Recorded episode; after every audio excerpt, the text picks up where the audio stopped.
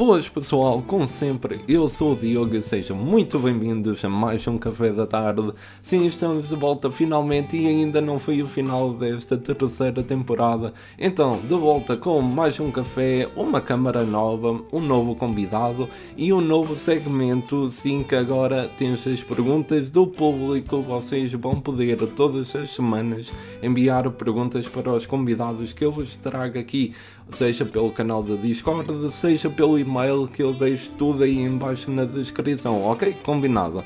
Então, hoje trago-vos aqui Ricardo Correia, o coordenador dos talentos Portugal da Playstation, editor-chefe da Rubber Chica no site que toda a gente já ouviu falar pelo menos uma vez na vida, presidente da IndieX e host do podcast Split Chicken. Sim, ele vai ficar contente por eu ter dito bem o nome do seu podcast, vocês logo já vão entender porquê que eu digo isso, ok? Tirando isto tudo, ainda é pai de dois filhos, tem uma mulher, tem vida, ainda dorme. Eu não sei como é que ele faz isto tudo. Uh, talvez descubra-me mais à frente, talvez sim, talvez não. E temos as perguntas do fora deste mundo habituais e os amigos que não ficaram aquém das expectativas. Com isso, só tenho a perguntar-vos: vamos a isso? Olá Ricardo, seja muito bem-vindo aqui ao Café da Tarde. Muito obrigado por teres aceito o convite, primeiro de tudo, e esperemos que gostes aqui deste nosso pequeno momentozinho de conversa, só para relaxar um bocado. Olá Diogo, como é que tu, como é que tu estás? E obrigado pelo convite, antes de mais nada. Está, está tudo ótimo. Então, para quem não te conhece, para quem não conhece este senhor aqui de cabelo comprido, bigode e pera, queres dar aí uma introdução, uma apresentação de quem és? Assim, Bem, primeiro, resumida. se me conheceram antes da pandemia, eu não tinha este aspecto. Portanto, isto é um aspecto pós-pandemia, porque eu sempre usei uma popa, era, uma, era uhum. parte da minha imagem de marca, popa e patilhas.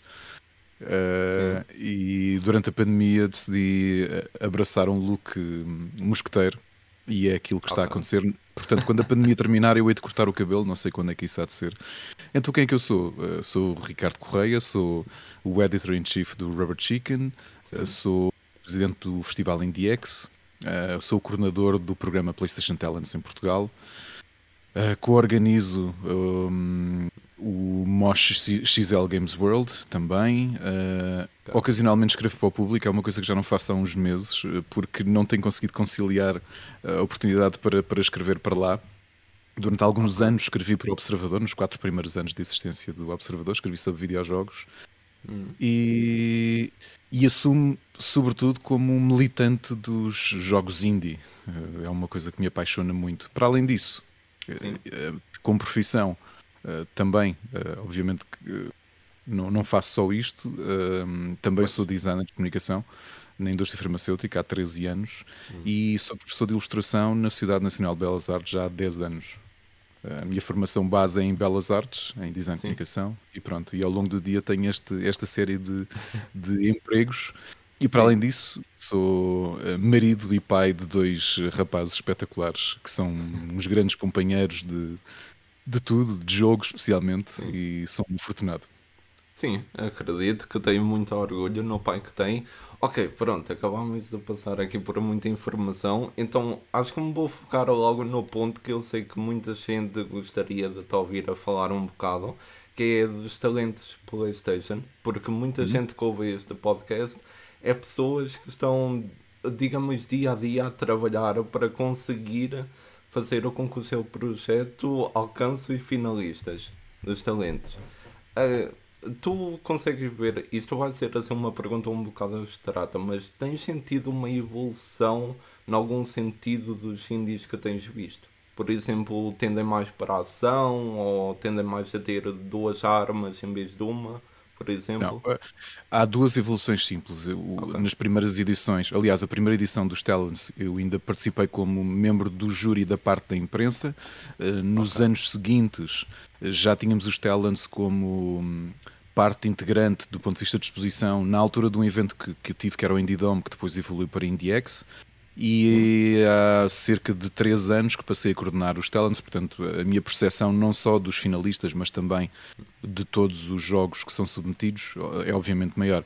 A percepção que eu tenho são duas. A primeira é que eu acho que nos primeiros anos Sim. estava tudo muito mais centrado num género específico. Tu tinhas muitos 2D eh, platformers uh, de Unity, muitos okay. mesmo. Portanto, acho que uma grande maioria dos jogos tinham esse, esse cunho.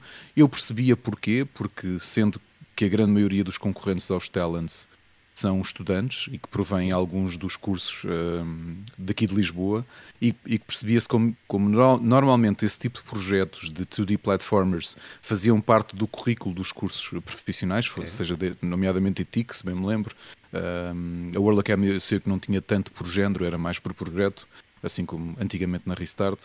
Eh, mas nem digo sabendo que normalmente havia, ou, espero não estar enganado, mas a percepção que tenho é que havia alguma parte do ano dedicada a, ou que os alunos eram mais ou menos conduzidos a fazer 2D platformers e que sentia que havia uma grande uh, havia um grande número de jogos do género a surgirem.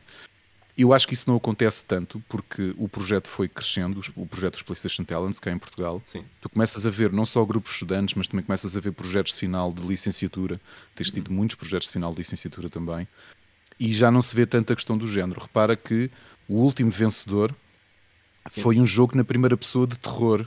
E o anterior, um jogo na primeira pessoa mais narrativo, neste caso foi o Evil Below, e o anterior, o Back Then, assim como já ganhou um Vehicle Arena Shooter, um jogo de VR de ritmo, portanto, não se nota tanto. E se tu vis os finalistas deste ano, percebes isso mesmo, ou seja, já começas Sim. a ter. Um, pá, tens um puzzle game, tens uh, um jogo de, na terceira pessoa uh, de terror, uh, um de ação, portanto, eu acho que isso já não se sente muito. A outra coisa que eu sinto mesmo bastante, e é, é notório, portanto, se tu viste o reel de finalistas ou a apresentação que fizemos no modo PlayStation, percebes, a qualidade é tremenda mas tremenda. Portanto, de ano, de ano, para ano, tu notas que é um salto evolutivo uh, gigante, o que quer dizer também que os cursos estão a ficar cada vez mais uh, sólidos na, naquilo que são os seus currículos, os projetos que os, que os estudantes fazem são também cada vez mais sólidos e mais ambiciosos em, alguma, em alguns aspectos.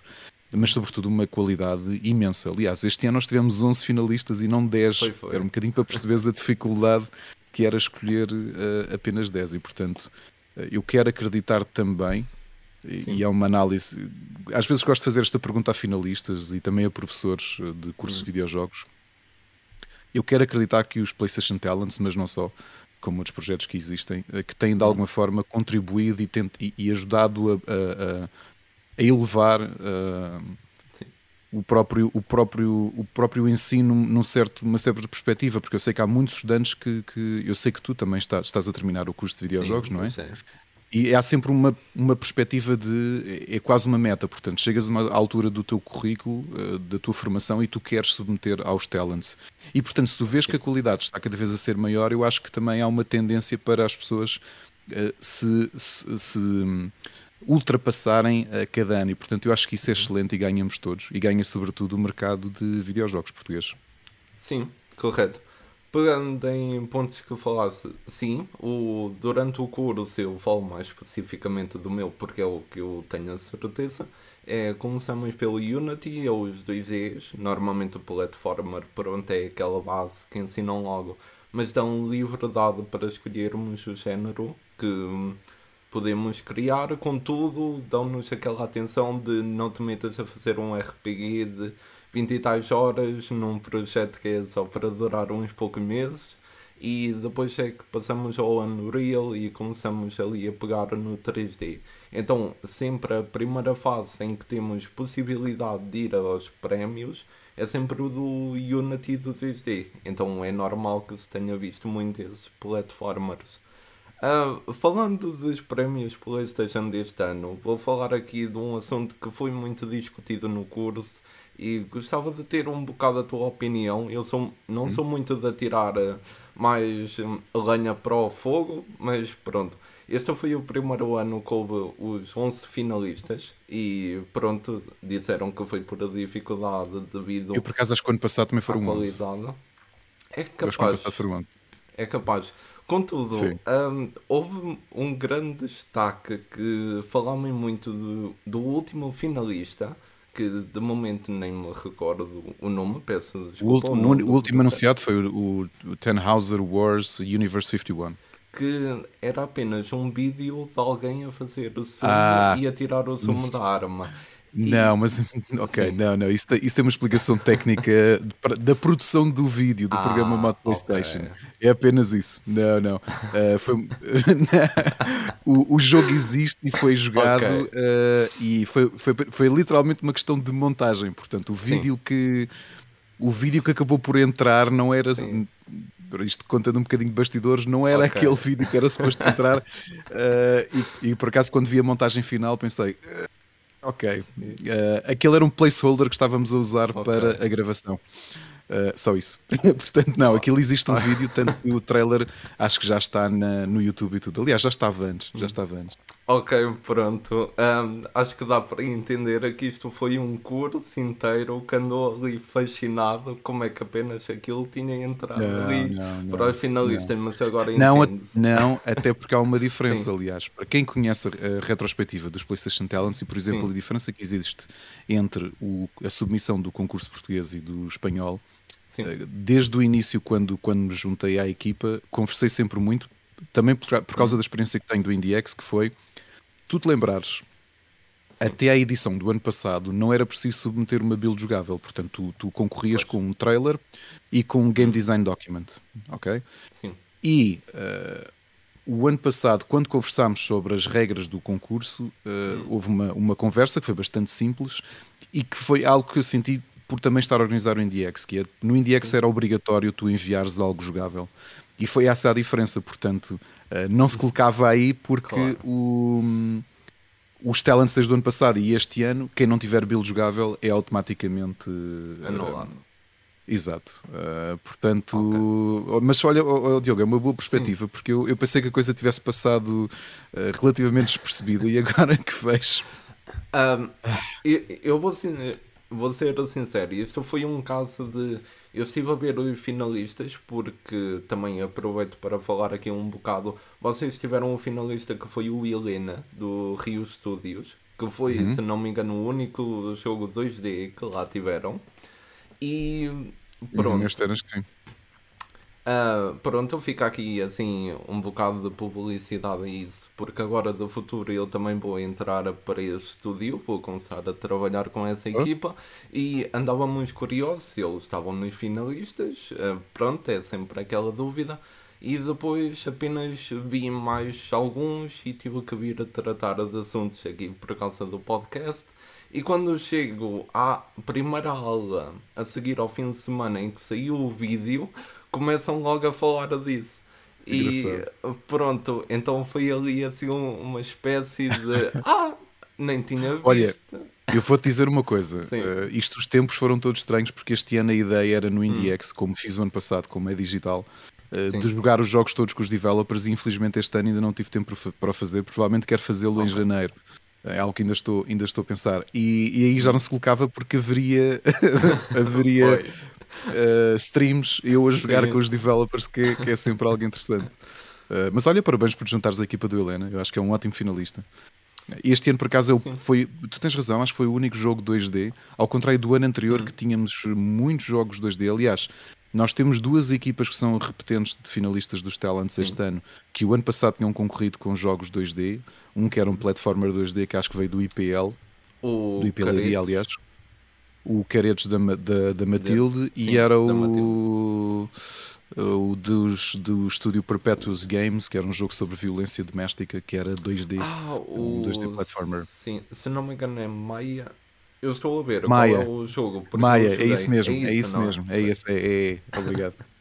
de nada. Sabes que isto é o problema de serem, é que não são só os talents, é que normalmente pois. o que acontece é as submissões dos Talents e do IndieX uhum. são mais ou menos à mesma altura. Então são literalmente centenas de jogos, e neste caso do mundo ah, todo, okay. uh, surgirem à mesma altura. Portanto, é sempre muito complicado de. Às vezes, pá, não tento lembrar, mas. Ah, pois, já acredito que é difícil. Então, vamos deixar aqui o momento conselho do Ricardo. A quem quiser concorrer aos Talents, o que é que tu darias assim de opinião que poderia ajudar a ter uma melhor Estás sem entender? Uma melhor hipótese de estarem lá nos finalistas? Uh, tentarem fazer. Eu sei que é difícil porque neste momento parece que o mercado está saturado, mas se os finalistas, se há muitos finalistas que têm provado é que é, é possível ainda fazer algo diferente e com identidade e personalidade. Hum. Eu acho que esse é o grande segredo dos PlayStation Talents, é fazer projetos um, que sejam realistas do ponto de vista Sim. de scope. Isso percebe-se bem quando, quando algo parece estar longe hum. demais daquilo que é o expectável para 12 meses de, de, de desenvolvimento. Sim. Mas, sobretudo, que, que sejam jogos com personalidade e com identidade. Para mim, isso é algo que conta muito uh, hum. e que eu acho que está muito na, na gênese do, do, da ideia dos PlayStation Talents. Sim, ok. Fica aqui o teu conselho, então. Agora, tentando ir por ordem cronológica, se não me engano, tu és então editora-chefe do Rubber Chicken, correto? Uhum.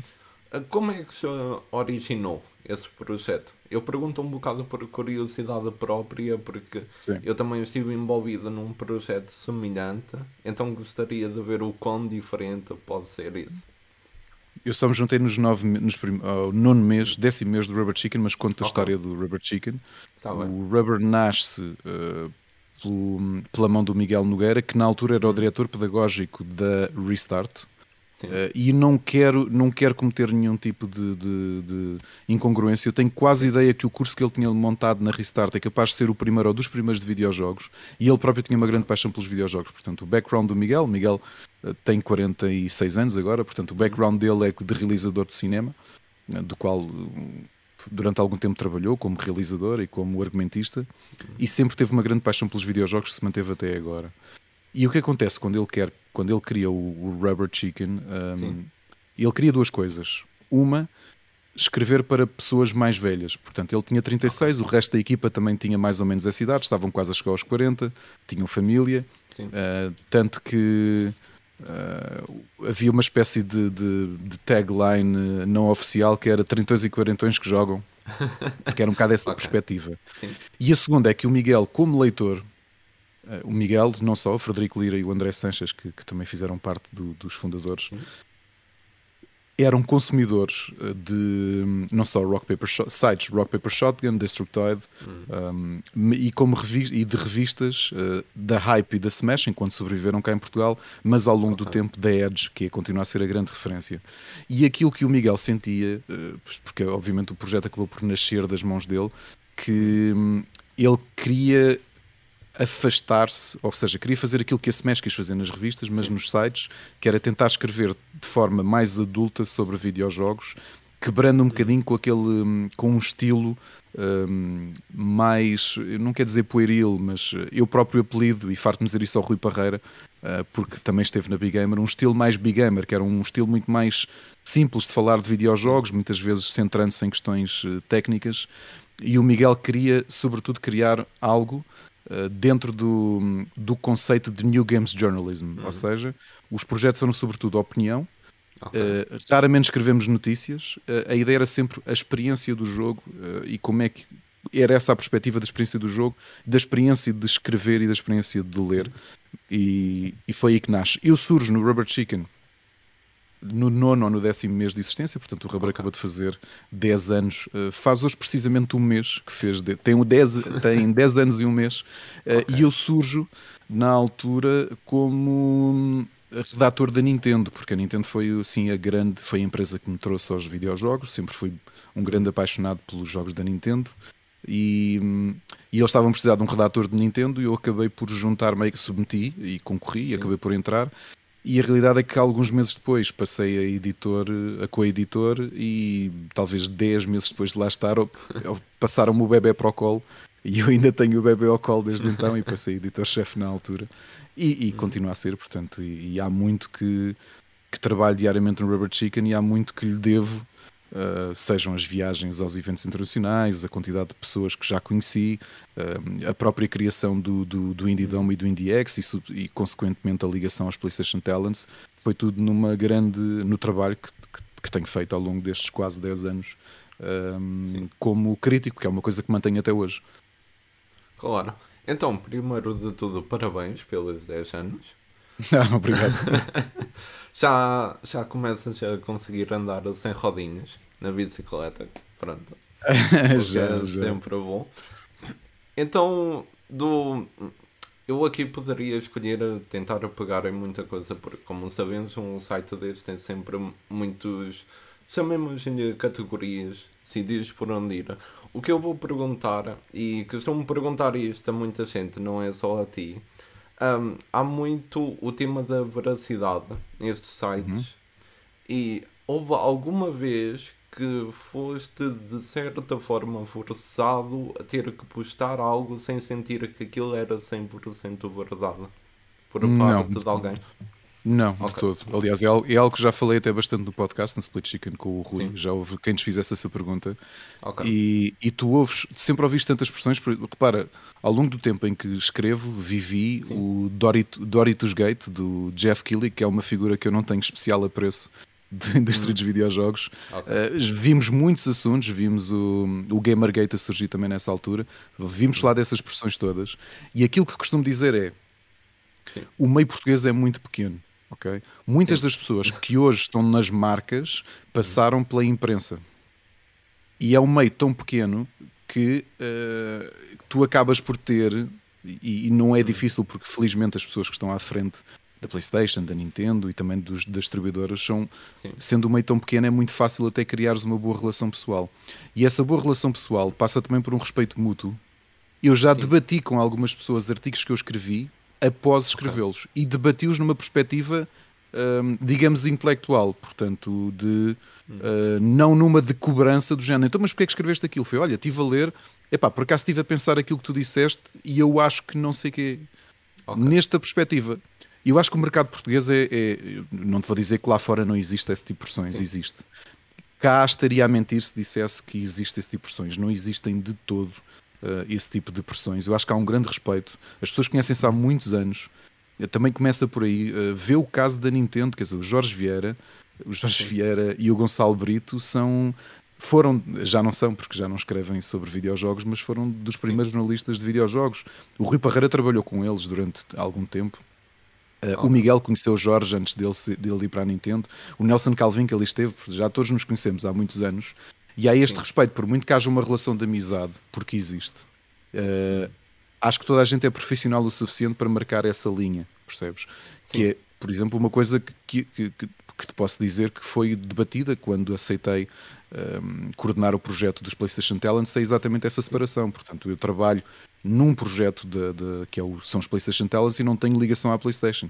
O que não quer dizer que eu não critique a Sony como, como já o fiz, assim como já critico a Microsoft ou a Nintendo quando tem que ser. Eh, não há. Uh, e há, é uma pergunta muito frequente se existe esse tipo de, digamos, pressão ou promiscuidade e não Sim. existe de todo. O que é muito curioso, uh, tomando em conta que tu vais a um evento e vês que as pessoas estão a conviver, sejam os mídia uh, ou as pessoas das marcas, sobretudo por, por, amizade, por muitos anos de, de, de, trabalho em conjunto e por muito respeito. E é uma coisa que fico contente de poder viver uh, o mercado com essa. um mercado tão saudável cá em Portugal como ele é. Sim, ok, tudo bem.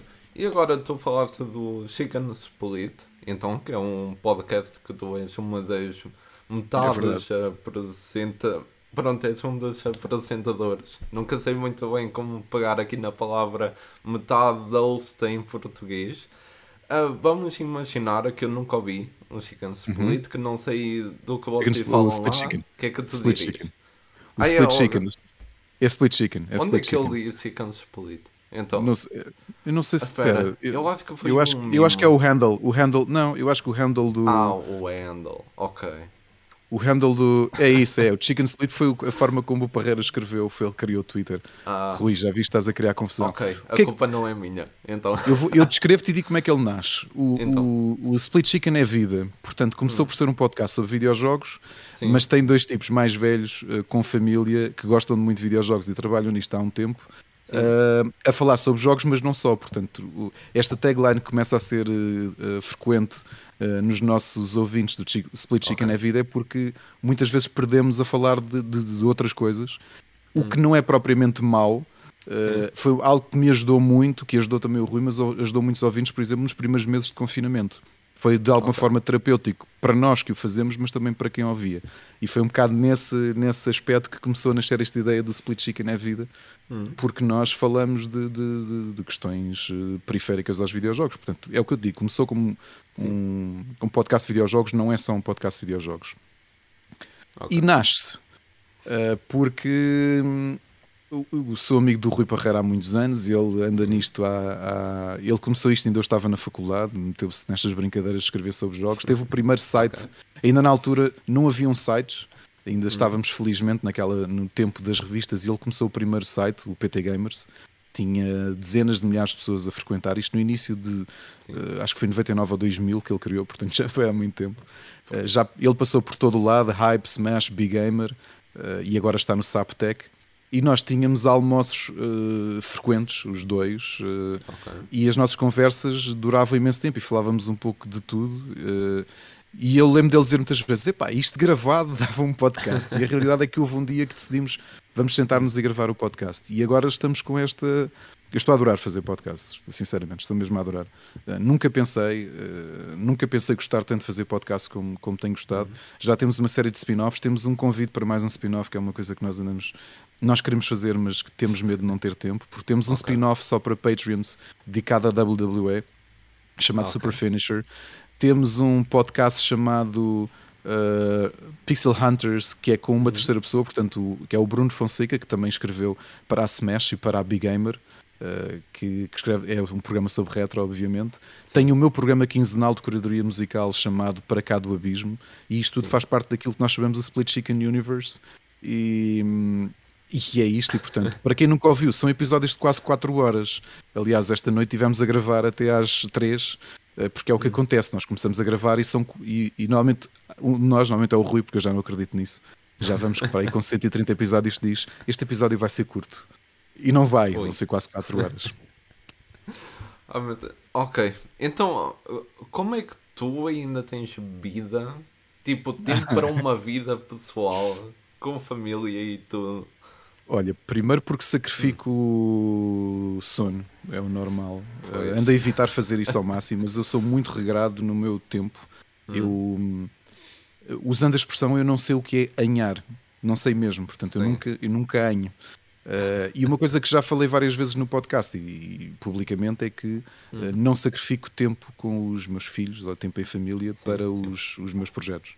E portanto o que faço normalmente é chegar ali uma hora, muitas vezes, ou faço durante o dia, porque também sim. no escritório só costumo estar de manhã e depois tenho algumas horas de tarde para ir avançando nos meus projetos uh, e para trabalhar no, em algumas coisas, nomeadamente os talents. E, e às vezes, normalmente a partir das 11h30 da noite costumo trabalhar mais, mais um bocado, porque tenho a minha vida altamente equilibrada nestas coisas todas. Agora, se é uma loucura, é. Posso dizer que eu, o, o Para Cá do Abismo sai à sexta-feira, uhum. eu dou aulas à quinta-feira até às 10 da noite, uh, chego a casa por volta das 10h30, janto uh, e vou pôr-me à frente do computador a escrever um, um pseudo-guião e depois gravar um episódio. Portanto, obviamente que isto é tudo muito cansativo um, mas, mas para quem fez um para quem faz IndieX e este é o, foi o segundo digital e Sim. que durou duas semanas pá, o que, que é que eu hei de fazer? Já estou um bocado habituado por isso é que eu não sei descansar se me Sim. pedes, às vezes se estiver de férias fico naquela de, e agora faço o quê? Tipo, estou, se não estiver a, a, conviver com a minha família sim, sim. faço o quê? Não sei o que é que é de fazer percebes? Não consigo estar parado Sim, eu entendo eu agora também mais do que nunca eu também tenho tentado arranjar ali muito o meu tempinho, arranjar as caixas, meter tudo certo. Eu também digo sempre de eu posso trabalhar nisto estes dias todos, mas quando chega a hora da família, tipo, eu paro ali. Podem me mandar uma mensagem, eu estar no sofá, pronto, eu respondo-vos, assim ainda dá bem, agora estar ali a trabalhar em tempo de família não. Uma pessoa também tem que saber uh, dirigir o seu tempo nesse sentido. Então, IndieX, pronto, que é outro dos teus bebés. Se tivesse que convencer as pessoas um, a prestar atenção a ele, pronto, é mais um momento de publicidade aqui, que basicamente é, está a ser este episódio todo, mas pronto, ainda bem com o é que às vezes tem que ser. O que é que tu dirias sobre o O que é que é o IndieX? É, é, um, é um festival uh, hum. internacional de indies uh, okay. que nasce de, uma, nasce de duas ideias. A primeira Sim. ideia, de, depois de tantas viagens que fizemos, tanto a E3, a Gamescom, hum. Tokyo Game Show, China Joy, começámos a dedicar algum tempo dessas viagens. Quando digo nós, nós, membros da equipa do Rubber, nós temos Sim. um ano em que fomos 10 pessoas à, à Gamescom, portanto okay. foi uma loucura. um, e dedicámos sempre muito tempo aos indies porque começámos a ficar cada vez mais apaixonados por, por hum. conhecer indies e por trazer uh, indies que não, eram, que não eram conhecidos. Em 2015, quando começámos, em 2015, o, o Rubber, mesmo antes de eu, de eu, no ano em que eu, vou-te contar uma, uma coisa curiosa, eu entro okay. para o Rubber Chicken. Sim e o Rubber, logo no primeiro ano, fez parceria com a. Na altura chamava-se Mosh XL Party, okay. que era na Phil. Sim. E o Rubber tinha uma banca. E o que é que servia ao Rubber nesse primeiro ano de vida? Servia. Tinha um sofá com o logotipo da galinha que mandaram fazer, o Frederico okay. e, o, e, o, Miguel. E como algumas marcas, como aquilo não era uma feira, não tinha essa, não tinha essa componente de exposição, Sim. O que o Rubber fez um acordo foi uh, fazia torneios de jogos competitivos, tanto da Infocapital como da PlayStation. Okay. E na altura foi aquele espécie de Super Smash da PS3 que era, que era mauzinho. Uhum. Uh, e foi Mortal Kombat, que eu acho que nessa altura ainda estava com a Infocapital. Okay. E, e, quando eu vou lá, o Rubber já tinha banca, portanto era habitual o Rubber ter banca no XL Party Sim. e isso progrediu depois para, o, para a primeira edição do Lisboa Games Week. Quando fizemos essa banca nesse ano, em vez de estarmos a promover, porque nessa altura as marcas já estavam lá presentes, Sim. a conversarmos entre a equipa de editores, dissemos: epá, já que nós tivemos, aquilo tinha sido o segundo ano que o Frederico e o Miguel tinham ido à E3, okay. eu nesse ano já tinha, era o segundo ano que tinha ido à Gamescom, e disse: se nós fizéssemos uma coisa que é a nossa banca ser um ponto de demonstração de cinco indies que nós conhecemos e que as pessoas não vão conhecer de outra forma. E fizemos esse teste. E a realidade é que funcionou muito melhor do que eu estava à espera. Ainda bem. Tu, tu partes do pressuposto que uma pessoa vai a uma feira, vai jogar um Call of Duty, obviamente, porque é conhecido, Sim. um FIFA, e que se calhar depois não, não tem disponibilidade para vir a conhecer indies. E nós sentimos ali que não era nada disso. Então, eh, eu e o Fred tivemos a conversar com, fomos conversar com o Pedro Silveira, uh, o diretor da E2Tech e organiza, na altura organizador do Lisboa Games Week, e dissemos-lhe, olha, queremos, temos aqui uma ideia que é fazer um projeto, na altura chamava-se Indie Dome, que o conceito era simples. Uh, colocar em exposição jogos portugueses lado a lado com jogos internacionais. E nesse ano foi espetacular porque teve cá a Square Enix Collective, que foi um projeto que eu acho que neste momento já morreu, que era um projeto de okay. indies da Square Enix. Foi o primeiro ano deles, eles tiveram cá seis jogos em exposição. A Wargaming também estava a lançar uma chancela de indies. E então foi interessante porque tu tinhas developers, eh, pá, marcas como a Square Enix, e depois tinhas developers portugueses, tinhas estudantes, tinhas empresas que estavam a dar os primeiros passos. E essa foi a nossa ideia, que era já não eram 5 jogos, agora já eram, já eram 40, acho que no primeiro não eram 40. E era criar uma área e habituar o público português, quando vai a um evento grande cá, em, cá dentro de portas, a começar a conhecer indies. A coisa foi crescendo, acabou por transformar-se no, no, no IndieX e a partir do IndieX começou a ter prémio monetário. Portanto, o melhor jogo passou a receber 5 mil euros para ajudar o desenvolvimento. O que é que isto tem do IndieX, que é uma coisa que nos fartamos de falar? Sim. Dá um trabalho brutal. É São meses e meses de trabalho. Uh, completamente por paixão, porque o dinheiro que nós angariamos é para reinvestir e para ajudar os developers que ganham os prémios, tal e qual como aconteceu este ano. Portanto, todo o dinheiro que nós recebemos de patrocinadores hum. foi distribuído por vários prémios monetários e é o que é. O que é que, o que, é que, o que, é que eu fico contente com isto? É o segundo ano que fazemos em digital. Já okay. há muitos anos que temos uma, uma seleção interessante. Pá, temos hum. normalmente uma média de 200 e qualquer coisa submissões por ano de todos os cantos do mundo, que é uma coisa interessante. Pá, tivemos um ano, acho que foi o primeiro do IndieX, que okay. tirando os portugueses que tinham 25 slots fixas, uh, o país que tinha mais jogos uh, representados nos finalistas era a Indonésia. Uh, e que foi okay. brutal, foi mesmo muito mais que o espanhol, portanto havia hum. o terceiro era Espanha e o quarto Inglaterra. Este ano demos dois grandes saltos, que era algo que nós queríamos fazer, e eu julgava, para te ser sincero, achava que não íamos conseguir já fazer este ano. O primeiro salto, uh, fizemos uma parceria com a empresa que faz uh, a parte de B2B, de business, do, hum. faz parte da E3, faz parte da Gamescom, faz os grandes eventos, e conseguimos okay. fazer um acordo com eles para fazerem a parte de business da, do IndieX e foi interessante porque eles trouxeram a bolsa de investidores deles, a Ubisoft e isso tudo, uhum. que estavam ali nos bastidores preparados para os developers do, do IndieX poderem ter reuniões. Sim. O grande salto deste ano, que assim era o meu sonho há muitos anos, era fazer uma parceria com a Valve. Ah, uh, ok. E, e, portanto, desde este ano, portanto, o IndieX acabou dia 21 o, nós fizemos os streams no Twitch e quando acabou, quando anunciámos os, os vencedores no dia 17 à noite, uh, à meia-noite do dia 18, o, o, evento passou a estar embebido no, no Steam, portanto, tu ias a uh, SteamPowered, como é que se chama? store.steampower.com, é? Estou-me a tentar lembrar, barra IndieX ou barra sale barra IndieX, e ias até lá. O que é que aquilo tinha de interessante? É que se tu nós colocámos todos os jogos que foram finalistas ao longo destes anos, tanto Indie Dome como IndieX. Sim. E para mim foi algo emocionante. Entras num, em jogos conhecidos, tipo um Party Hard 2 ou um Steam World League 2, que hum. foram finalistas há uns anos. Clicas e em cima, quando entras no Steam, tinha um banner a dizer IndieX 2021, Portugal's biggest indie festival. E tu clicavas e ias para a página do IndieX com os streams a decorrerem indiferido. Pá, foi um grande orgulho, sinceramente. Fiquei mesmo muito orgulhoso esta chegar à Valve. A Valve, inclusivamente, deu uma formação exclusiva para, para finalistas do IndieX e que abriu à comunidade portuguesa. Nós, nós, era com slots, uh, era só com 50 slots, e é uma coisa que queremos repetir para o ano, poder trazer este tipo de formações diretas da Valve. E portanto, Uh, Diogo, é, foi um salto Sim. tremendo este ano, foi muito cansativo, foi mesmo daquelas coisas que saem havia developers pensavam que nós fazíamos isto da vida e disse: Não, nós temos profissões, nós fazemos isto mesmo como hobby.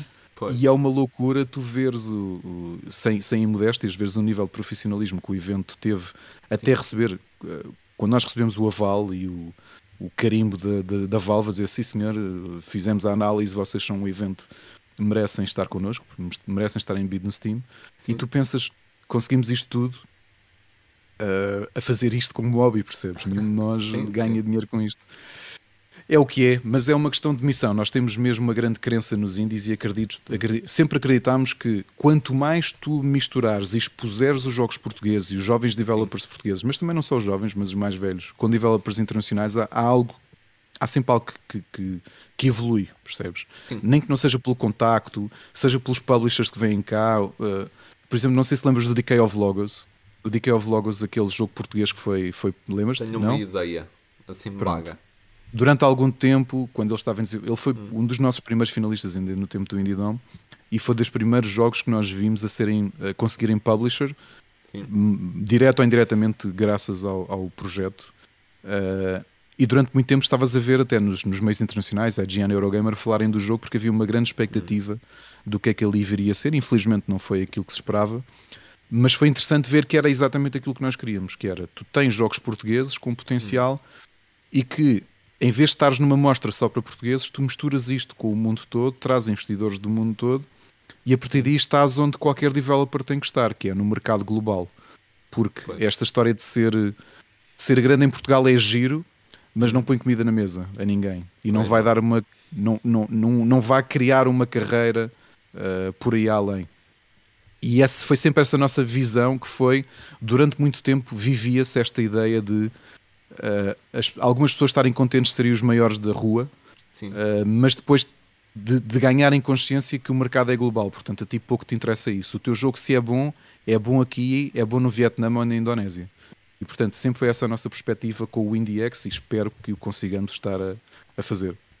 Sim, muito bem. Uh, tenho que dizer que ouvir tudo o que acabaste de referir que chama muita atenção.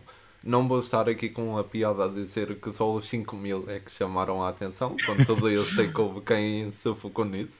Ó oh, Diogo, até porque há uma surpresa, então... nós este ano não anunciámos que íamos dar dinheiro. Ah, ok. Ou seja, à quarta-feira à noite, dia 17, Sim. quando anunciámos os prémios, Sim. havia três prémios que tinham valor monetário e nós Anunciámos okay. alguns que não tinham valor monetário e quando, pronto, e este, já agora, não ganharam só um selo para colocar no Steam, Sim. vão levar também uh, mil, mil euros e no, no vencedor 3 mil mais uma série de serviços que, é, que, okay. que um dos nossos patrocinadores deu. As pessoas não sabiam, percebes? Então foi, ficaram, nós, tem, nós tínhamos um grupo de Discord com os developers e estavam tipo, hã? Mas nós, nós não estávamos a concorrer por causa disso e nós, Ah, olha, ainda bem. Está Parabéns. Está aqui, exato. Ok, muito bem. Então, quero dizer que quando houver um, um desses eventos de IndieX em que você não dê mesmo dinheiro, no final ainda vai haver alguém que vai ficar ali. Então, o ano passado não, não demos. O ano, o ano, não, o ano, pass o ano passado não demos, porque foi só, não, foi só digital e não conseguimos. Ah, não conseguimos okay. arranjar dinheiro, percebes? Uh, sim, Sendo muito, muito realista, não, não houve dinheiro, ninguém nos deu dinheiro. Uh, este ano foi, foi, felizmente conseguimos. E, e fizemos essa surpresa uh, e acho uma boa surpresa. Sim, pois é. Ainda bem conseguiram fazer isso. Então, e já sabem, para o ano vai haver então mais um, uma edição de IndieX. Fiquem aí para ver. Em princípio, tudo bem no Altice Bem, não é? Aliás, okay, em formato okay. híbrido, posso dizer que em uhum. formato híbrido é a nossa ideia, okay. que é, vai ter a componente no Steam, porque obviamente Sim. não queremos sair do, do Steam, claro. uh, e se tudo correr bem, se a pandemia deixar em físico, eu já tenho saudades dos eventos físicos, sabes? Eu também. Eu até ao momento, eu posso te dizer, eu ainda só fui a dois eventos físicos. Fui a um Moz Excel, foi o primeiro a que fui, foi assim a correr.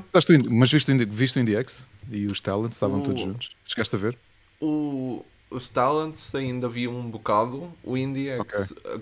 aconteceu numa semana. Nós andámos a passar um período que foram duas ou três semanas seguidas, em que por semana era duas entregas de projeto ou uma é. entrega de projeto e um teste não havia tempo para nada. Eu nem aquilo café da tarde fiz e pronto, foi o que aconteceu. Um, e pronto, eu agora aos pouquinhos estou aqui a voltar. estou a voltar em grande aqui com a entrevista ao Ricardo. Pronto, e vamos ver como é que acontece. Que eu até lhes prometi que saía um vídeo na sexta-feira e uh, aconteceu num tempo tão mal que não deu. Mas o vídeo vai sair, por amor de Deus, ainda hoje me deram na cabeça, por isso.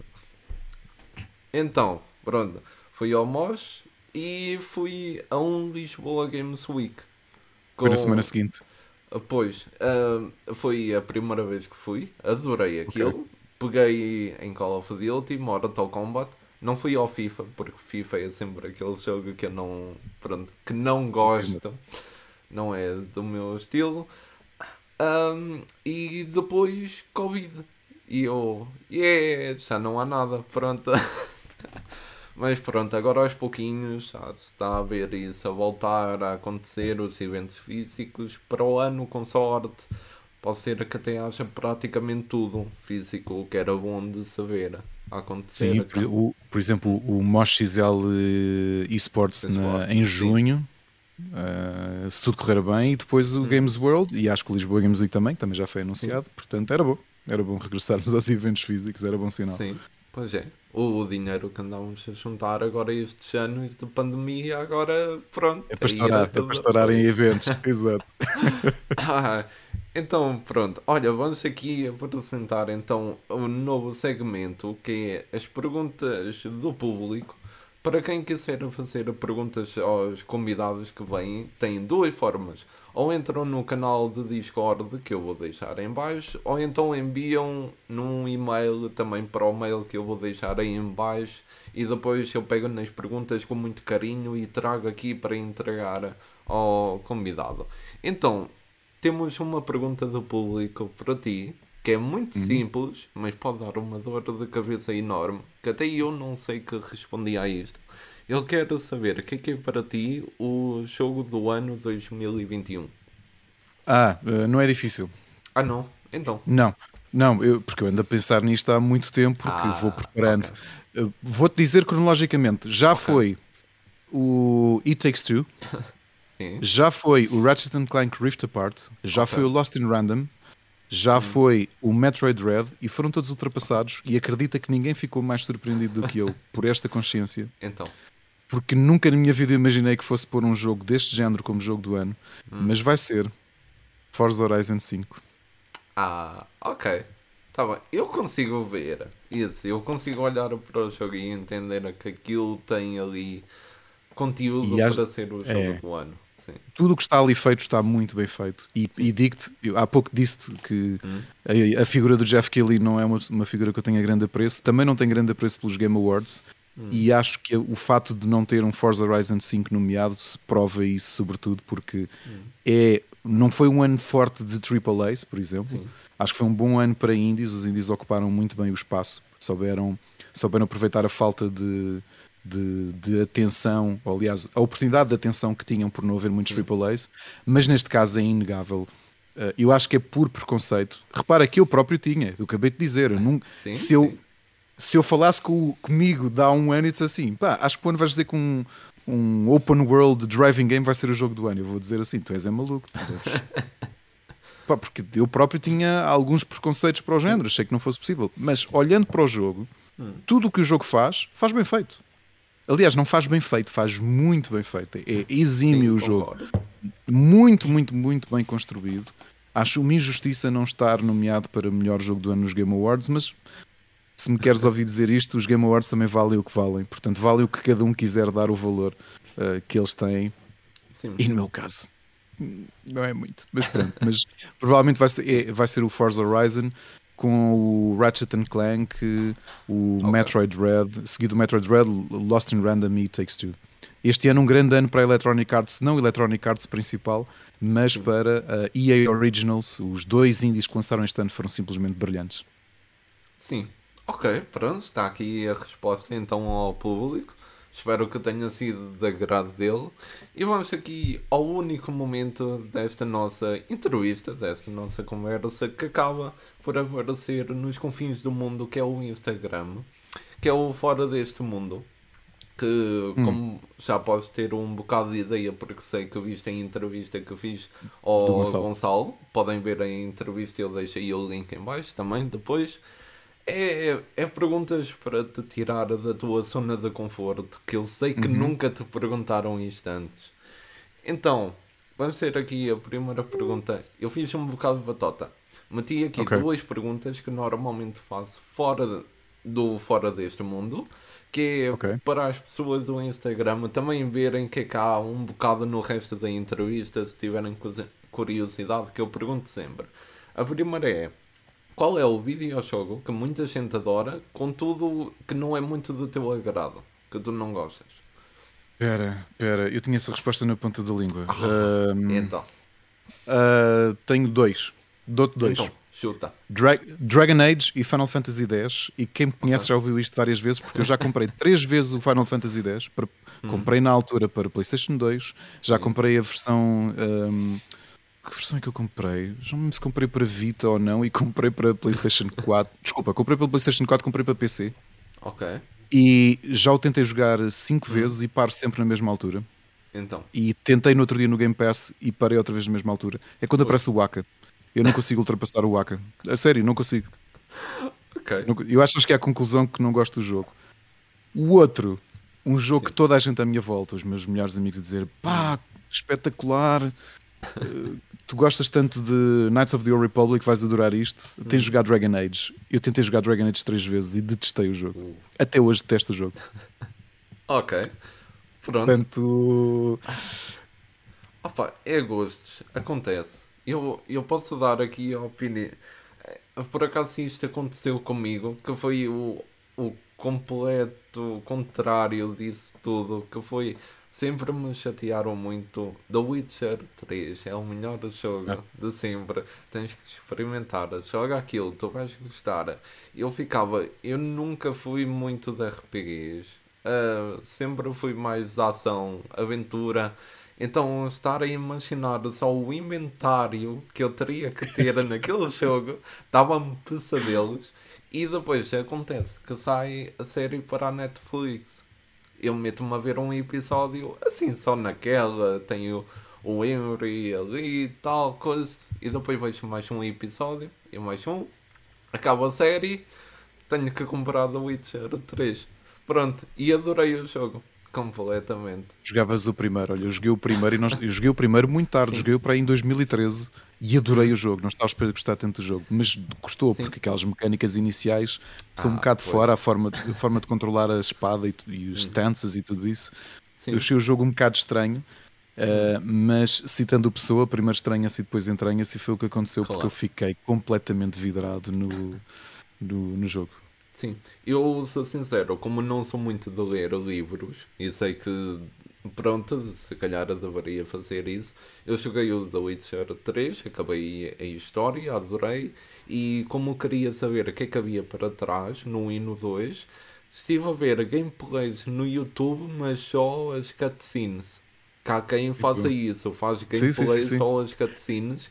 E eu passei ali uns tempos em que todas as passas que eu tinha era só a ver isso.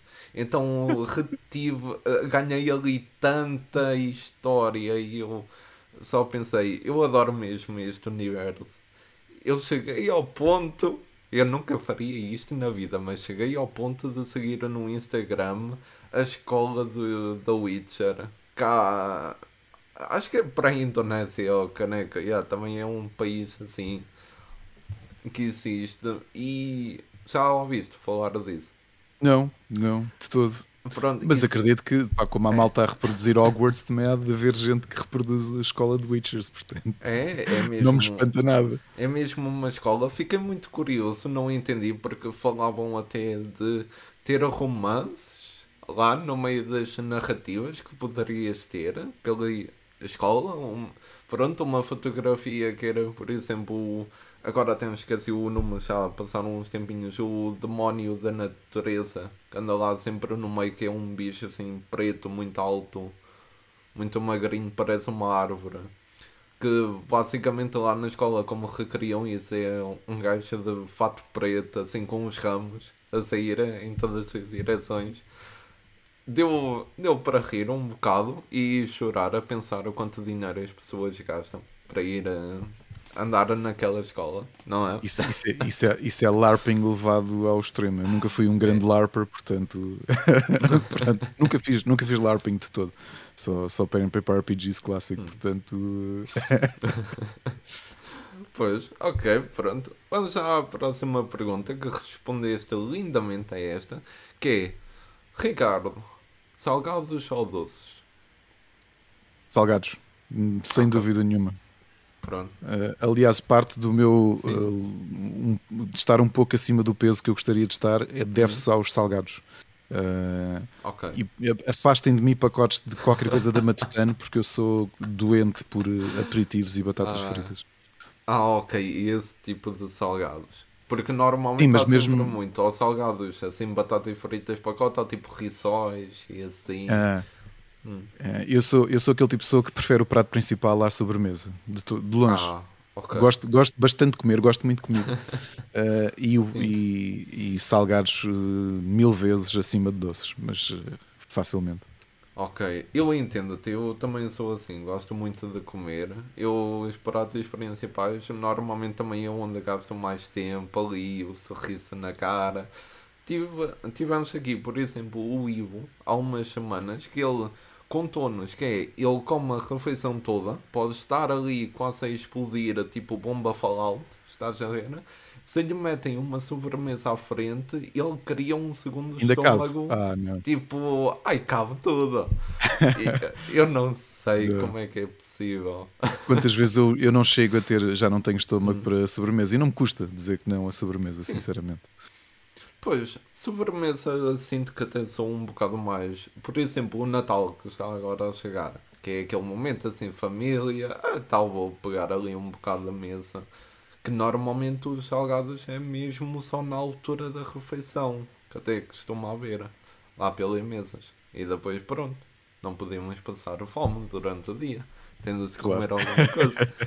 Então, vamos aqui à pergunta habitual da casa que é se tivesse de sobreviver numa ilha deserta, mas pudesse levar contigo uma mochila com três itens, que três itens seria?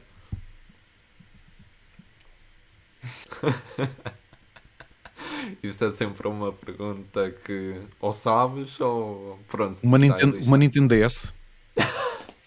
A Nintendo DS é ainda para mim hoje okay. a consola que tem o catálogo mais eh, vasto Sim. e com maior qualidade. Hum um, a seguir, a PS2 para mim está logo a seguir. A DS é, é a DS. Está bem, a DS. Uh, provavelmente levava hum. o, o ano da morte de Ricardo Reis do José Saramago, porque eu já o, o reli muitas okay. vezes e acho que ele é obrigatório. Está bem. E terceiro, um telefone por satélite para poder chamar ajuda para me virem buscar. Ah, ok, faz todo sentido. Eu aqui a pensar como é que ele vai carregar a Nintendo, só um livro. Ele, o homem nem come, fica lá. Não, aquilo é só enquanto esperava, não era só espera. Era só enquanto esperava. Enquanto esperava que viesse ah. o helicóptero ou o barco, ia okay. jogando qualquer coisa e nas pausas lia, lia o José Saramago. Portanto, é isso. Ok, está. Eu tenho que aplaudir essa resposta. Ainda não me deram o telefone para o satélite. Pá, Já... tem que ser, tem que ser.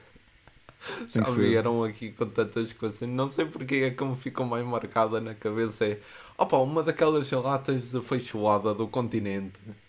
Eu, eu adorei boa. essa. boa, boa. Ai, é... Sim? Epá, isto são demasiadas séries de policiais e de espionagem Sim. e de me lembrar que a malta, especialmente ali no, no Médio uhum. Oriente, no deserto, tem sempre telefones, uh, telefones por é. satélite, pá, porque é garantido que consegues eh, contactar independentemente do sítio onde estás. E eu gostava de voltar para a civilização, que eu já disse não consigo ganhar. não era, a minha questão de sobrevivência não era só biológica de não ter o que comer ou beber, okay. é também como é que eu vou passar o meu tempo. Uh, se depois de acabar de ler o Anda Morte de Ricardo Reis, o que é que eu faço? Começavas a. inventavas o. Olha, por acaso não, aproveitavas o podcast, só que mudavas de split chicken. Deve saber disso bem? Disseste bem. Ok, pronto. Para split banana e começavas a dizer o teu podcast aos macacos da ilha. Eu aposto que eles iam adorar isso. Olha, olha, que, não, olha que não era, não era, não era incomum, porque eu, eu falo imenso, pá. Eu falo mesmo muito. Aliás, já deves ter reparado, eu tenho estado aqui a, a monopolizar-te isto, porque ah, já agora uma, uma coisa que não te avisei, Diogo. Uh, então. Não há podcast que eu seja convidado em que eu não quebre hum. a média de tempo de. Normalmente dizem, pá, o podcast é tipo uma hora, pumba, uma hora e cinquenta, o episódio comigo. Ah, o episódio é uma hora e meia, pumba, duas horas e meia. Ah, Portanto, a, tua média, a tua média de tempo prepara-te porque ela vai hum. ser vai ser explodida. Ok, como ainda tens as perguntas dos amigos, talvez assim por um bocadinho, que até agora ainda estás dentro da norma. Qual é que é o máximo que já tiveste de um episódio? É capaz de ter sido duas horas com o Eduardo do Café Mais Geek. Café Mais Geek. Acho que okay. foi um, a mais longa. Challenge accepted. Tá bem, ainda foi bem, mas na hora da pergunta ao host. Então, tens aqui a próxima pergunta. Que aqui talvez tenha sido um bocadinho mal, mas pronto. Dos, digamos, os três projetos que tu tens do modo PlayStation, do IndieX e o podcast, se tivesse de escolher apenas um deles para seguir daqui para a frente, qual seria?